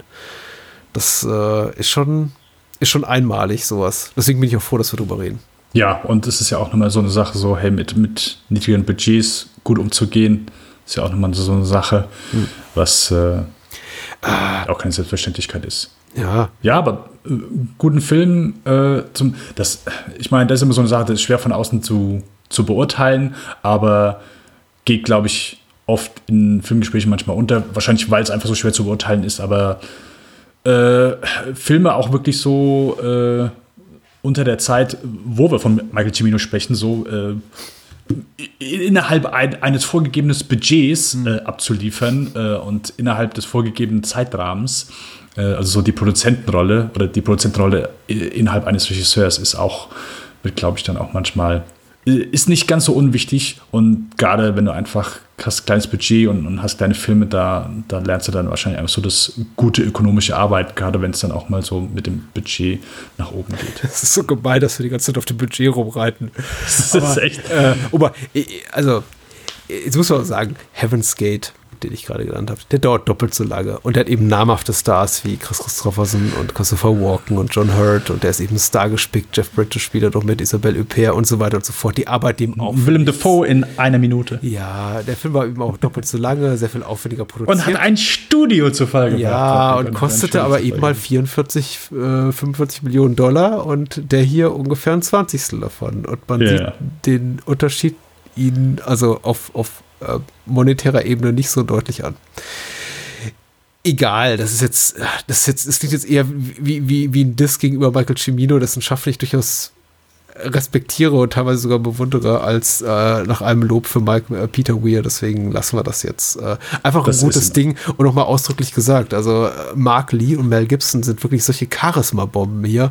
Die beiden tragen den Film auch auf ihren Schultern. Und das ist auch mm. kein, kein leichtes Unterfangen, glaube ich. Keine äh, schmale Leistung für zwei Schauspieler relativ am Anfang ihrer Karriere, die eben noch große Studioproduktionen gar nicht gewohnt sind. Auch Mel Gibson war eben überhaupt noch keine Hollywood-Nummer zu dem Zeitpunkt, hatte ja. mit äh, Mad Max einen äh, Achtungserfolg und wird sicher oft gehört haben damals, oh hier, du bist das nächste große Ding. Aber äh, dennoch, das hier ist eine für hiesige Verhältnisse große Produktion und auf seinen Schultern lastet es äh, eben diesen, diesen Film auch mit emotional zu tragen, neben Mark Lee. Und beide sind überzeugend von der ersten bis zur letzten Minute. Also ich war wirklich auch begeistert von der, von der ganzen Besetzung. Ja, also ohne die beiden wird es auch gar nicht funktionieren, weil, ja, wie schon sagtest, so auf, auf deren Schultern lastet der Film. tragen den mit Bravour. Deswegen äh, wirklich schade so. Auch also wirklich, äh, Mark Lee hat mir unglaublich gut gefallen.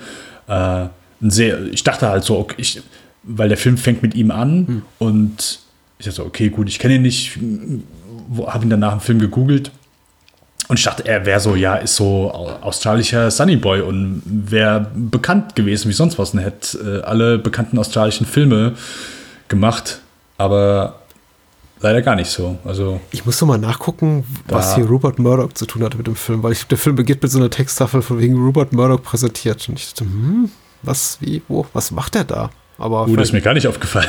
Ernsthaft? ja. Ich glaube, vielleicht hat es auch irgendwas nur mit dem Inter internationalen Verleih zu tun, weil äh, anderweitig kann ich mir nicht vorstellen, wie er da involviert gewesen sein soll. Ich, ich bin ganz angetan. Ich freue mich jetzt auch auf die, auf die kommenden Filme und dass wir eben nächstes, nächstes Mal diesen Brückenschlag haben und auch die, die Überquerung. Äh, Das ist der Atlantik oder der Pazifik? Kommt, glaube ich, davon, wo du langfliegst, oder? Stimmt, es kommt auf die Richtung an. Ja, Richtung äh, USA. Aber wir dürfen noch ein bisschen in Australien bleiben.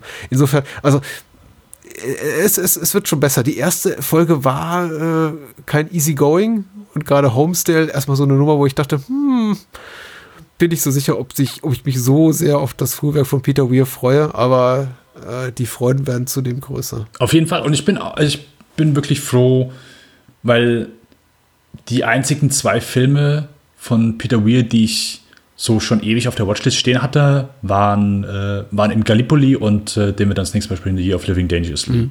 Und da dachte ich, hey, okay, muss ich immer mal gucken, immer mal gucken. Und dann, als wir dann gesagt haben, wir machen Peter Weir, so sehr drüber gefreut. Und, und so alles frühe, sei es Last Wave, Plumber, Castle 8 Paris, so gar nicht wirklich auf dem Schirm gehabt. Und ja, das ist jetzt so das erste Mal, dass ich, dass wir auch einen Filmemacher besprechen, wo dann, wo ich nicht nur mal, oh, okay, hier kenne ich mal den, hier kenne ich mal den nicht, sondern wo dann einfach ein paar Filme mehr dabei sind, die ich nicht kannte. Und auch wirklich froh bin, die gesehen zu haben. Sei es eben Castle at Paris, dass du einfach so ein paar mehr, ähm, dass du die Influence jetzt zum Beispiel von Mad Max zum Beispiel siehst, wo ich gedacht habe, ja gut, okay, Mad Max, ja, war halt so George Miller so, aber dass du so, äh, keine Ahnung, die Inflüsse, ich meine, es geht ja immer so ein bisschen weiter, geht immer weiter, okay, der hat sich davon was genommen, der hat sich davon was genommen, der hat sich hier bedient, der Meinst hat du, sich der da. Cast at Paris hat, hat das Mad Max beeinflusst? Oder? Ja, ich glaube schon. Ich glaube schon. Ja, also diese Vergötterung von Autos und so weiter. Also, Ja klar, das sind ja auch alles Filme, die sich, glaube ich, mit relativ schmalen Budgets äh, gut herstellen lassen, weil Dinge, in denen, von denen man in Australien wahrscheinlich genug hat, sind alte Autos und viel, viel Platz, um sie zu Schrott zu fahren. viel, viel Platz auf jeden Fall, ja. Ähm, nee, äh, und äh, ja, Last Wave genauso. Plummer, pf, ganz ehrlich, hätte ich diese Filmografie mit jemand anderem als dir gemacht, dann hätten wir wahrscheinlich gesagt, ja, Plummer, okay, TV-Filme können wir weglassen. So. Und allein deswegen so bin ich nicht nur Peter Weir dankbar, sondern auch dir, Patrick, dass ich Oh. The Plummer gesehen habe. Ich freue mich auf, ich freue mich auf nächstes Mal, weil tatsächlich das ist so der da ist mein emotionaler, mein emotionales Bilde, Bindeglied, mein emotionaler Fixpunkt. Äh, der Film, zu dem ich, äh, über den ich zu Peter Weir gefunden habe oder ihn zum ersten, glaube ich, auch bewusst als Regisseur wahrgenommen habe. Da kommt nämlich Witness. Der Äh, und bei mir ist es äh, Mosquito Coast, Sehr den schön. ich liebe. Harrison Fords beste Rolle. Also da lege ich meine Hand für ins Feuer. Oh cool. Da wird das ja emotional noch aufgeladener und wir werden äh, uns noch mehr verhaspeln, wenn wir dann schwärmen geraten. Ja, und, und äh, Year of Living Dangerously, hast du den, hast du den Nein. Auch, hast du den schon gesehen? Auch noch nicht gesehen. Oh, okay. Freue Ja, mich aber Dann, drauf. Patrick, kann, ja, kann Genau. eigentlich nichts schief gehen. Schulnotentechnisch, wie war die Episode so? War wir besser? Hier, Arne von den Enough Talk hat jetzt ja, glaube ich, gesagt, wir sollen nicht so selbstkritisch sein. Trotzdem frage ich dich, äh, welche Schulnote gibst du dieser Episode? Puh. Wie waren wir rhetorisch so drauf? Ich würde sagen 3 plus. Ja, das Plus kannst du wegnehmen, Patrick. ich glaube auch. Wir bessern uns. Äh, Wisst ihr, manchmal, da, da, da geht unsere Power auf die Filme über und manchmal geht die Power, sprich die Kraft von den Filmen auf uns über. Das, das ist mal so, ist mal so. Also wir können das ja auch nicht so kontrollieren. Von daher, aber wir geloben, wir geloben Besserung und wir sind auch beim nächsten Mal sind wir so motiviert, weil da ist unser Herzblut dabei, einen Film, den wir noch nicht gesehen haben. Harrison Ford mit Brille, Harrison Ford ohne Brille. Stimmt. Äh, im, im, Dschungel und bei den Amish-Leuten. Also äh, es kann einfach nur fantastisch werden. Wenn man sich bis dahin die Zeit äh, anderweitig vertreiben will, dann sollte man noch Lichtspielcast hören, oder? Richtig, das dürft ihr gerne tun. Das ist mein anderer Podcast, den ich mit meinen zwei Freunden, dem Mo und dem Johannes mache. Und da haben wir jetzt aktuell wieder ein, zwei aktuellere Filme besprochen. Äh, unter anderem hier den äh, Paul Greengrass-Film, den Western News of the World mhm. bei Netflix. Ähm, den neuen Wonder Woman haben wir besprochen. Und ja, da dürft ihr gerne mal reinhören, überall, wo es äh, Podcasts gibt. Hört Lichtspielcast, äh, wenn ihr noch eine Minute übrig habt, hört Banos Kino, unterstützt dieses Format. Äh, Spielfilm, genau wie Banos Kino unter patreon.com slash Kino oder steady.fm slash Kino, falls man dann eben mal einen Euro in den Klingelbeutel schmeißen möchte. Ansonsten habt einfach eine schöne Zeit, ne? Bleibt gesund, hört uns bald wieder. Wir bessern uns. Mit jeder Folge mehr. Macht's gut. Ciao, ciao. Bye, bye.